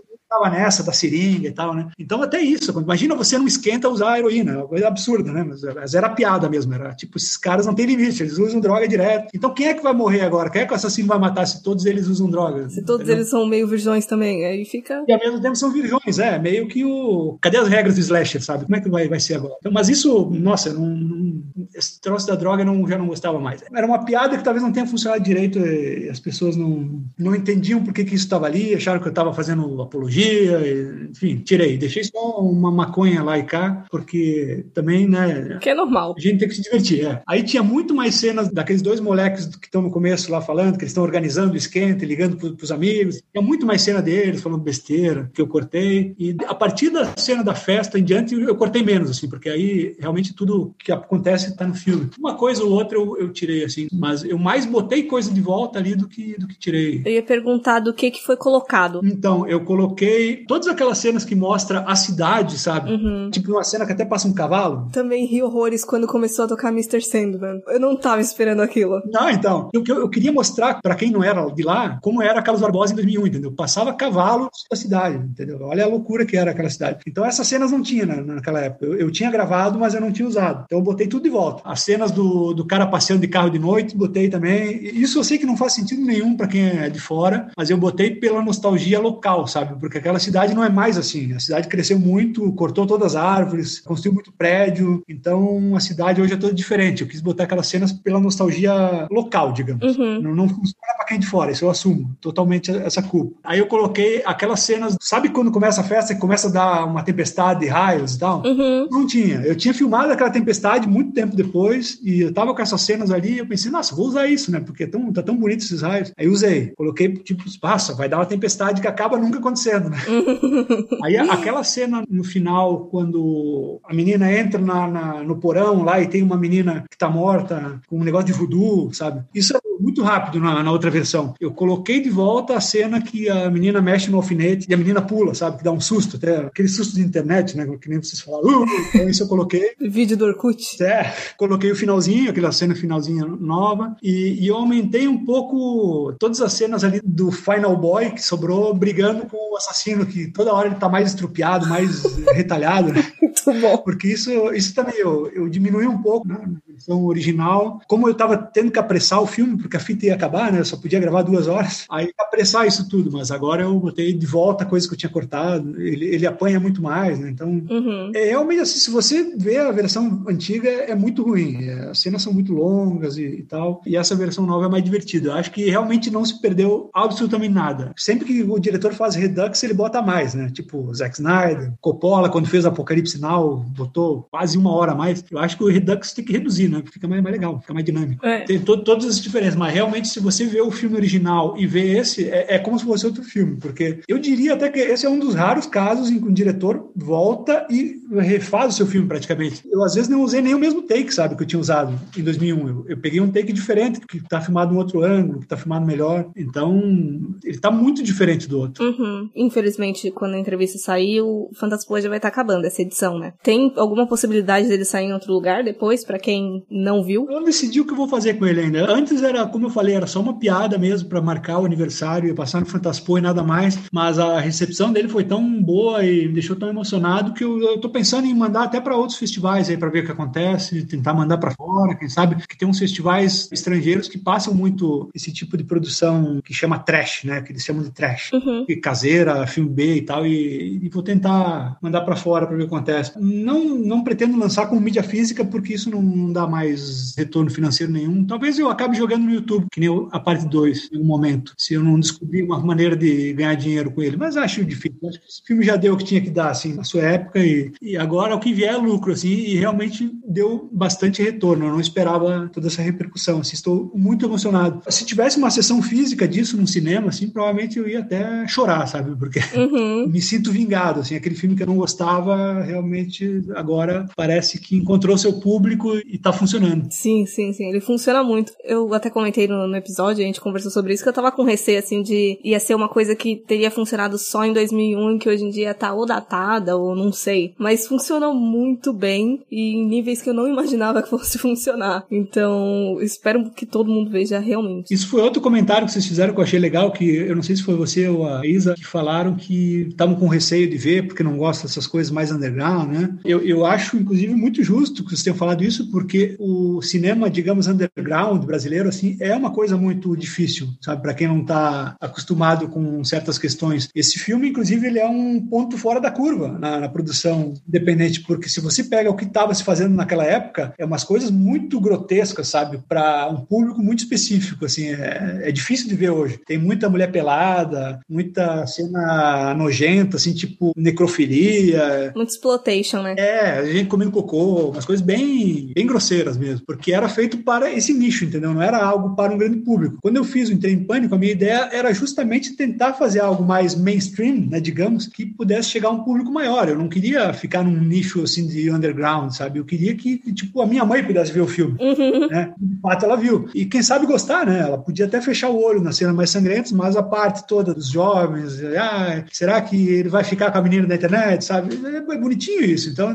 funciona assim para um outro público também, né? Mas na época me acusaram até de traidor do movimento, sabe? Ah, o filme não é underground. É. Ah, só porque eu quero ganhar dinheiro? É, muito pop. Mas, mas funcionou. Eu acho que é muito mais fácil um filme desse encontrar o público hoje do que essas coisas que faziam na época, sabe? Que são para um nicho que hoje também já não existe mais esse nicho, sabe? Os jovens de hoje já não veem mais esse tipo de coisa também. Eles não querem ver esse grosseria mais, né? Talvez como uma curiosidade, assim, mas, mas não. É, eu acho que todo fã de gênero ele acaba passando por aquela fase mórbida que a gente assiste coisas só porque a gente sabe que vai ser, entre aspas, perturbador. Faces da morte. É, mas é bem nichado mesmo. E muito fácil de problematizar. Sim, sim. Preciso fazer uma pergunta também, porque sua avó viu o filme. A gente tava falando de chorar se fosse uma, uma física. Eu quase chorei ontem com o documentário da sua avó, da Fernanda Montenegro do Trash. Ah, porque no finalzinho, quando ela tava falando de que, ai, eu me, me emociono com a possibilidade das pessoas estarem me vendo e tudo mais, eu, gente, que vó linda. Sim, nossa, não, é tão bonito. Ela ganhou um prêmio no Fantaspor pelo conjunto da carreira, sabe? Foi alguns anos atrás. Por conta disso, ela é provável, eu imagino que seja, eu confesso que eu não pesquisei a fundo, mas eu imagino que seja a única vovó de. Ela tá com 90 anos agora, que faz filme de terror, entendeu? Eu não, não consigo lembrar de outra. É. E dos filmes dirigidos pelo Neto, inclusive. Então, eu até acho que se, essa história merecia um documentário mais profissional, até, sabe? Alguém deveria fazer, enquanto ela, ela ainda vive. Ela foi vacinada já para Covid, inclusive. Não, não virou jacaré. Hum,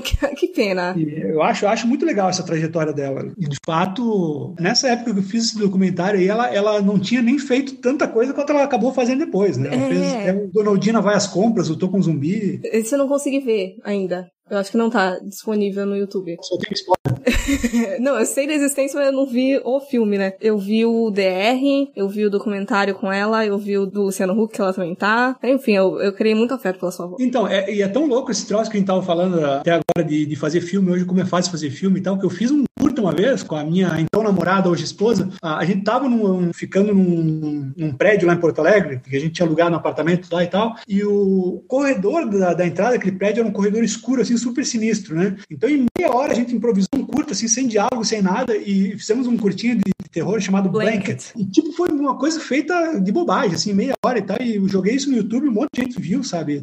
Crítica até do filme, eu achei uma coisa incrível como você consegue chegar num público, sabe? Fazendo uma coisa de brincadeira, às vezes, uma coisa de, de improviso. Uhum. Então, sabe, hoje a pessoa só não faz se não quer. E agora que estamos todos meio confinados, pelo menos quem é, tem dois neurônios, estamos confinados, eu acho que é mais um motivo para você pegar sua família e seus amigos e tal, que estão confinados, talvez com você, e tentar fazer algo, sabe? Um curta de, de terror, sei lá, filma com o celular mesmo, é, é legal, filma em Full HD, e, e, você pode até usar a pandemia como um elemento do filme, sabe? Tipo, sabe esses filmes de casa mal assombrada, que você tá na casa e aí tem um fantasma? Por que, que a pessoa não foge da casa, né? Agora você não pode, porque tem o coronavírus lá fora. Que é pior do lado de fora. É, então você não tem escapatória. Pô, eu não sei por que as pessoas não fazem mais. Né? É, não, pronto, no Fantaspo at Home, no ano passado, teve tanto curto incrível. Eu fiquei, gente. Teve, teve. Por isso, eu acho que as pessoas tinham que fazer mais. E, ó, vou lançar a ideia, podem fazer à vontade, só me citem como, baseado na ideia de um slasher pandêmico. O cara mata um grupo de amigos, cada um está confinado na sua casa, ele vai e mata um por um. E ele usa uma máscara de, de proteção, né? Porque afinal tem que usar máscara. Ou então ele usa aquela, aquela máscara de, de doutor da peste e mata pessoas que não estão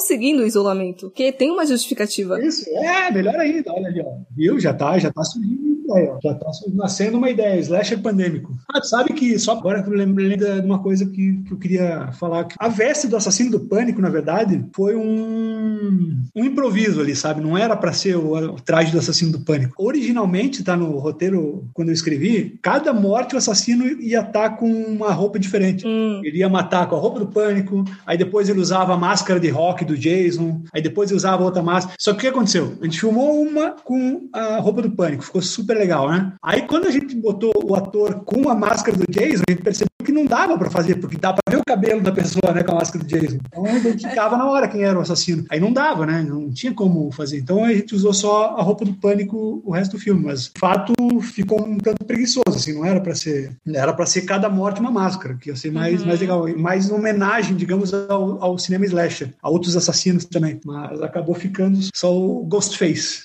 Se fosse hoje em dia que tá todo mundo igual, daria pra usar várias máscaras, porque não ia dar pra reconhecer. Daria, hoje sim. Não, inclusive eu, eu tinha uma ideia que eu queria fazer logo depois, para aproveitar esse mesmo gancho ali. Ó. Já deixo mais uma ideia para quem quiser fazer, está liberado, que é o slasher carnavalesco. Seria num baile de carnaval e cada morte o assassino iria trocar a máscara. Então já é difícil porque todo mundo usa máscara né, no baile de carnaval. Quando você vê um assassino mascarado, você sabe, opa, o cara tá mascarado, ele pode ser um assassino, mas num baile de carnaval que tá todo mundo mascarado é mais difícil, né, de você Uhum. identificar o assassino. Então cada morte iria trocar de máscara, você não sabe quem é, entendeu? Pô, dá para fazer um belo filme também. Agora não, né? Porque afinal o mundo é outro. Mas quem sabe quando voltarmos ao normal, alguém, alguém não faça isso. É, e já que a gente levantou até da questão do documentário da, da sua querida avó, eu notei que mais recente você tem trabalhado bastante, saído um pouco do ficcional, né? Por mais que trabalhe temáticas do cinema de gênero até, de alguns diretores e tudo mais. Queria saber se essa sua transição ela foi natural ou, ou uma decisão consciente de tipo, não, agora eu vou parar de fazer ficção, não sei. Essa transição foi uma necessidade, na verdade, porque, como eu falei, é muito fácil você fazer filme e tal, etc e tal, mas eu já sou um cara que faz isso há quase 30 anos, na verdade, Uhum. e chega uma hora que você não consegue mais fazer isso gratuitamente, entendeu? No começo eu fazia filmes com meus amigos, a minha família, então todo mundo participava meio pelo agito, pela festa, né? Eu não cobrava um cachê, por exemplo, você não precisava cuidar dessas formalidades. Hoje que você já tem que fazer uma coisa, não dá mais para explorar tanto seus amigos e, e familiares, mas fazer um filme agora, por exemplo, eu teria que de fato contratar atores, né? Então você já tem que pagar. Aí fazer o filme, como eu falei várias vezes ao longo dessa entrevista, é fácil, mas para você finalizar um filme com uma qualidade mínima assim para passar no festival, você precisa ter alguns conhecimentos que eu já não tenho, né? De correção de cor, finalização de áudio, etc e tal. E isso é muito caro para você dar para alguém fazer, sabe? Então, ficou muito caro para fazer filme independente mesmo, se você quer fazer algo mais parecido com um profissional, né? Meus amigos e meus familiares já estão muito velhos para esse tipo de coisa, eles não, não querem mais fazer. O que me sobrou foi fazer documentário, porque aí é muito mais fácil, é uma coisa mais contida, você tem um cenário só, você tem uma pessoa falando, sabe? Uhum. E eu posso fazer algo que eu gosto muito, que é editar. Então, eu comecei a aproveitar a parceria com o Fantaspoa. O Fantaspoa traz os diretores, eu convenço eles a fazer o documentário, eles falam sobre a sua vida e tal e tal, e depois eu monto isso, faço uma edição com, com as cenas dos filmes deles, e tá funcionando muito bem. Eu, eu fiz já dois documentários sobre diretores italianos, o Luigi Cosi em 2016 e o Ruggero Deodato em 2019. Esse filme, inclusive, do Deodato, chama Deodato Holocaust, foi o meu único filme a ganhar lançamento comercial. Ele está sendo lançado em Blu-ray na Europa, que é incrível. Ganhei dinheiro com o filme, ó, primeira vez na vida. Depois de 25 anos. Não é? E agora a gente está com dois projetos novos que já estão filmados, só tem que editar, né? Um deles exigirá um pouco mais de dinheiro, digamos, de investimento, que é um projeto chamado Fantastic Woman. Esse uhum. deve interessar muito a, a, vocês, inclusive. A gente vai mudar o nome, tá? Mas a princípio é Fantastic Woman, que é sobre mulheres que fazem cinema de horror, diretoras, uhum. roteiristas. Aí o que acontece? Pelos últimos cinco anos, todas as artistas que vieram ao Fantaspor, de tudo que é país, a gente entrevistou. Então tem uma cacetada de material, assim, sabe? Tem mulher, acho que é de 12 países diferentes, tem depoimentos, né? Inclusive de algumas brasileiras, a Gabriela Amaral, do Animal Cordial, a Juliana Rojas, do Boas Maneiras. Então tem, tem bastante gente famosa. E a gente tava pensando como tem muito material e talvez transformar numa série, isso, sabe? Tentar vender para um canal. Mas aí, como eu falei, depende um pouco de investimento para finalizar de uma maneira mais bonitinha. Uhum. tá meio grosseiro ainda. E o segundo documentário é sobre o Roger Corman, famoso produtor, diretor e mestre de toda uma geração de cineastas. Teve em Porto Alegre em 2019 e aí a gente entrevistou ele também para fazer um documentário sobre a vida deles. Esse eu pretendo editar assim que possível, uhum. porque esse pobre senhor já fez 95 anos esse ano, então temos que fazer logo para ele ver em vida. Aproveitar. É. Mas é isso, estou fazendo documentário primeiro porque eu gosto, porque eu sempre tive esse interesse em pesquisar e, e falar sobre a obra de diretores que eu gosto, mas também pela necessidade, sabe? Porque para mim é mais fácil. Eu adoraria estar fazendo filmes, mas de fato, nesse momento, não só pela pandemia, mas nesse momento financeiramente, sabe? Uhum. Já não, não me é vantajoso, assim, não consigo assim fazer mais como eu fazia tanto antes. Eu já pensei em fazer uns curtinhos assim de brincadeira, tipo o Blanket, aquele que eu mencionei, mas de fato não tenho feito mais muita coisa. Uhum. É, a vida adulta exige, né? Um pouquinho de limite nas coisas. É, é difícil. E não ter os amigos para explorar, sabe? É complicado. Não ter os amigos, familiares perto para explorar é complicado. É ruim quando eles começam a criar limites, né? De, ah, não vou fazer mais tal coisa. É, começa a casar e ter filho. Poxa, que coisa. Por quê? Vamos fazer filme. Falando em filho, quando você estava falando de que não dava para explorar a família, eu lembrei de uma família, eu acho, de que costuma fazer filme praticamente, acho que é o casal e as duas meninas, o John Adams. Eu vou esquecer o nome do resto das famílias. Ele dirigiu Hatred e o The Deeper You Dig, e eu acho que é a família toda. E eu lembrei de Sator também, que saiu no, no do ano passado, que era do menino e da avó também. É, então, tem gente botando as famílias. É porque, assim, a gente tá num momento, como eu disse, é muito fácil você fazer, né? E, e sendo fácil, por que, que você não aproveita pessoas que estão próximas, né? Porque é diferente. Quando você filmava em película, você filmava uma vez, se ficava ruim, a película estava usada, você tinha que jogar fora, né? Uhum. Hoje que é digital e você filma com o seu celular, você pode filmar horas né, daquilo. Então fica mais fácil para você fazer esses experimentos né, com a sua família, etc e tal. Se não ficou bom, não ficou bom. Você joga fora, nada se gastou, né? Mas dá para fazer, é, no mínimo você passou um tempo com a sua família, também você ganhou alguma coisa. Por isso, inclusive, que eu fiquei matutando essa ideia de talvez fazer o Entrei em Pânico parte 3, porque seria uma maneira de reunir essas pessoas de novo, as pessoas que fizeram os outros, que sobreviveram, né? E reunir e nós passarmos um bom momento juntos de novo, lembrar aqueles bons tempos que a gente passou 20 anos atrás, quem sabe? Não faz, quando as coisas melhorarem um pouco, né, e pudermos sair na rua novamente, não, não se faça algo parecido. Entrei em Pânico 3. Uhum. Então a gente pode criar expectativa, porque essa era uma das minhas perguntas, se a gente já pode criar expectativa para ver o Fantastic Woman. Então ele vai sair. Sim, sim, não, esse filme, eu não sei quando, porque como eu falei, ele é o que vai exigir mais trabalho de todo o material que a gente tem filmado, esse é o que exigiria mais trabalho, porque surgiu essa ideia de talvez se transformar numa série, sabe? Cada episódio episódio seria um elemento, porque tem muitas, imagina, tem, pô, tem, se olhar no IMDB ali, acho que tem umas 30 pessoas entrevistadas até agora. A gente queria entrevistar Jack Kong, inclusive. Era para ela ter ido a um Fantaspoa como homenageada e a gente ia entrevistá-la. É, mas, mas não conseguimos. Então, não deveria estar falando isso, mas a gente está tentando conseguir assim um investimento estrangeiro nessa produção, quem sabe não entra, para nos ajudar a terminar. Mas, mas sim, isso é um projeto que certamente em algum momento virará algo, porque ele não pode deixar esse material parado. Tem muito material e coisa muito interessante. Uhum. Eu acho que também é uma forma de finalmente valorizar essas mulheres fazem horror, sabe? Que, como eu falei antes, sempre existiram, né? Muito pouco se falava sobre elas. Hoje elas estão mais em evidência, que bom, finalmente ganharam seu espaço. E eu acho que quanto mais documentários, quanto mais gente falando e mais comentar sobre essa questão, melhor. Para, quem sabe, ter mais representatividade e tal, que ainda não tem. Apesar de ter muita mulher fazendo, não, não, não existe ainda a representatividade que seria necessária, a inclusão, digamos, que seria necessária para os tempos atuais. É, então a liberdade até, porque às vezes eu até vejo, de repente, tem uma diretora, mas aí a mulher não é ouvida a porra da produção inteira. E é complicado também. Essa é uma pergunta que a gente fez muito para as mulheres entrevistadas, assim, como é que era a relação com a equipe, porque às vezes trabalha com uma equipe muito masculina, eles não... E, por sorte, até agora, nenhuma, assim, teve nenhuma, nenhuma história complicada, assim, com suas equipes sempre foram respeitadas. Mas sabe-se, né, que é algo que é de agora mesmo, é uma mudança de comportamento, assim, porque antes não era assim, né? O cara botava a mulher para dirigir para, né, ah, jeito para mulher, né, uhum. inclusão, não sei o quê, mas a mulher era um peão ali, entendeu? Fazia o que os caras mandavam, né? Então, eu hoje, infelizmente, está mudando, né? Mas já foi assim, isso é, isso é fato. Eu fiquei revoltada recentemente, porque eu tava vendo todos os filmes da Jennifer Lynch, da filha do, do David, e aí todo o rolê de Riz, no caso, que só pegaram ela pra pato, basicamente, como diretora do filme, porque deram uma semana de folga quando ela voltou, o filme já tava mais da metade editado, ele é todo errado, todo esquisito. E isso que é a filha do David Lynch, né? Imagina quem não é. Exato! Isso porque ela tem nome. Mas enfim. E existem outros projetos, de repente até dentro do, do cinema ficcional, que você possa compartilhar, além dos dois documentários que já estamos interessadas. E se tem algum tema que você queria muito abordar, alguma temática ou algum elemento, mas que seja por tempo, dinheiro ou falta de outros recursos, você ainda não conseguiu. É, então eu, eu tenho mais ideias, na verdade, do que forma de fazê-las, né? Isso que é o problema. Eu escrevi muito roteiro, que nunca filmei. Acho que todo artista tem isso, projetos que, não, que nunca lançou e eu já já estou conformado que nunca acontecerá, sabe? Entre os que eu mais me arrependo de não ter feito está, eu ia fazer uma vez um, um filme que se passasse, era um filme de época, então realmente sem dinheiro não dá para fazer, que era sobre a época da imigração italiana lá no Rio Grande do Sul e era um filme de faroeste, sabe? Com a briga de famílias, tipo um faroeste italiano, só que se passando no começo do século ali no Rio Grande do Sul. Era aquele que sua avó ia conseguir ser uma prostituta, não? É, provavelmente sim.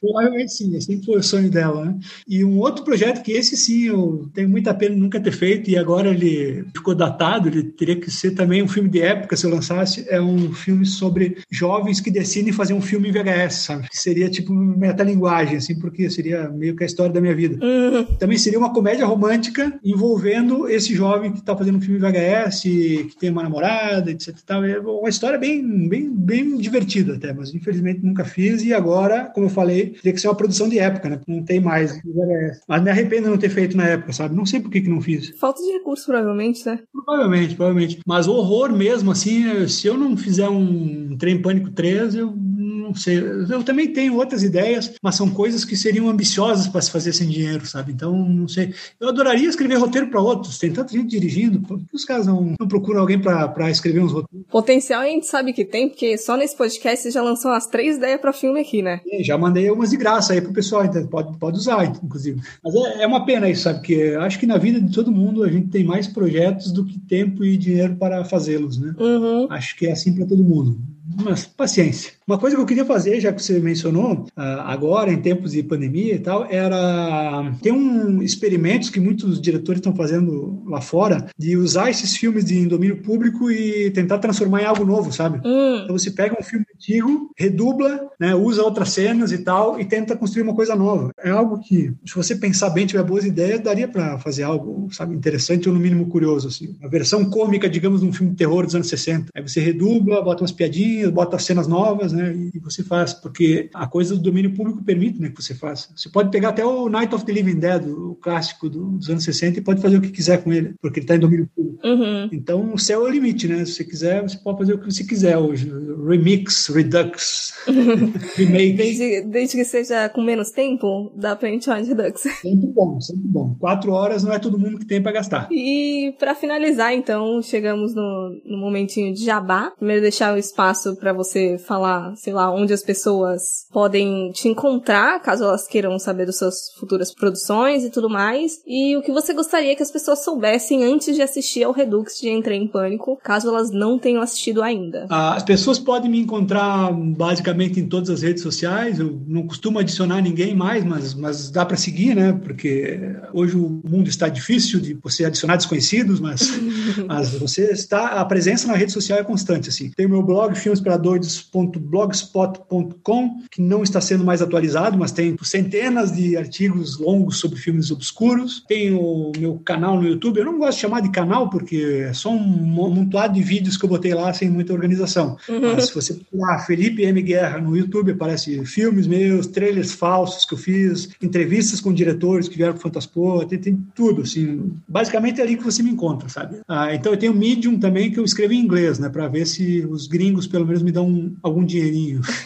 é, procura também Felipe M Guerra no, no Medium e tem textos sobre livro, sobre cinema, tem, tem tudo um pouco, mas está em inglês ali. Aí tem que botar a tecla SAP para entender. E o que você precisa saber sobre Entrar em Pânico? É um filme que foi filmado há 20 anos atrás, então ele tem suas idiosincrasias, né? Ele tem seus momentos que talvez não funcionem mais tão bem, mas isso acaba virando parte da piada se você é generoso e tem senso de humor e não se escandaliza com qualquer bobagem. Não tem questões tão sérias assim, sinceramente, eu, eu tive a coragem, inclusive, de mandar o filme para que pessoas avaliassem para me dizer se, se havia alguma questão muito pesada ali que seria mal recebida e até agora, até o momento, disseram que não, está uhum. tudo ok. As próprias meninas horrorizadas não ficaram horrorizadas. para mim foi algo que me deixou mais tranquilo. Então, tem, óbvio, algumas questões, mas a gente tem que entender o contexto. E você tem que ver o filme menos como um filme de terror, embora tenha lá seus sustos, né? Porque eu sei que vocês levaram sustos, vocês confessaram. Susto de internet, né? Que é o barulho alto, jumpscare. Tem seus jumpscares, mas eu acho que o que vale mesmo do filme é esse retrato de um momento que não existe mais. É, é o momento em que os jovens talvez eram mais ingênuos. Hoje todo mundo é muito esperto, né? Porque afinal a gente é bombardeado com informação todo, todo dia. Então é, é mais difícil de você ser ingênuo como os, os jovens entram em pânico. E ao mesmo tempo é um momento mais inocente, sabe? Eu acho que o Brasil em geral ficou mais, mais complexo depois daquilo, sabe? Ali é um momento ainda muito inocente. Então, falando de 2001, o PT nem, nem chegou ao, ao poder nesse, nesse momento, né? Uhum. É, é um momento curioso assim da história do Brasil. Então não havia tanta polarização política como hoje. Tem um, um personagem que usa uma camisa do Che Guevara, por exemplo, uhum. e aquilo não é uma piada com esquerda, direita, sabe? É, realmente era uma camisa que ele usava. o ator usava aquela camisa por usar, entendeu? Mas, mas hoje, claro, você pode ver como se fosse uma sátira à esquerda, sei lá, mas não era. É, enfim, era um momento mais inocente, sabe? Éramos todos inocentes, a gente não imaginava o que viria pela frente, que a vida adulta seria tão complicada e que o país seria tão estranho, tão assustador, tão complexo, tão idiota às vezes, tão estúpido, né? Ninguém esperava, a gente achou que ia evoluir em algumas questões, mas infelizmente boa parte dos atores do Entrei em Pânico evoluiu, sabe, para melhor. Uhum. Outros pensando como 20 anos atrás, mas seguindo né, certa parte do país, que continua pensando 20 anos atrás e quer pensar mais para trás ainda. Então, sei lá, acho que é um filme que dará uma nostalgia boa, assim, tempos mais inocentes e menos complicados, onde a gente ainda se divertia bastante, apesar da internet ser discada. Ou talvez até por isso. Era tudo imediatista. Pois é, demais, demais. E vamos finalizar então, agradecer novamente por esse tempo que você cedeu, a oportunidade também de ter entrado em contato com a gente falando do filme, de todas as dúvidas que você tirou e das curiosidades. Não, eu agradeço pelo espaço. É, peço desculpa por ter falado tanto. Sei que vai ser difícil editar isso depois. Acho que quem aguentou até agora, suportou até agora, com certeza, pelo menos vai estar uh, germinando a ideia de talvez fazer seu próprio filme. Então acho que terá valido a pena. Se alguém aguentou até agora, claro. Né? Vai sim, vai sim, porque tá muito interessante. Vocês literalmente já saem formados daqui para fazer um filme agora, inclusive. Tem que fazer. E tem que colocar o selo ali de quem foi ideia e coloca o link do episódio também, para todo mundo ouvir. Eu vou mandar os links então daqueles sites que eu citei, que aí já pode deixar embaixo também. Se o cara quiser mesmo fazer seu filme, ele já vai lá para baixo. Opa, tá aqui o link de onde pegar efeito digital, de onde pegar música grátis, etc, etc. E aí já facilita ainda mais a vida, que já é fácil, sabe? Então não tem mais desculpa. Tá literalmente tudo na sua mão, no seu clique aí. Tá na mão, tá na mão. Muito obrigado novamente pelo espaço, viu? Imagina, eu que agradeço pelo tempo, pela oportunidade e até mais. Tchau, tchau. Até.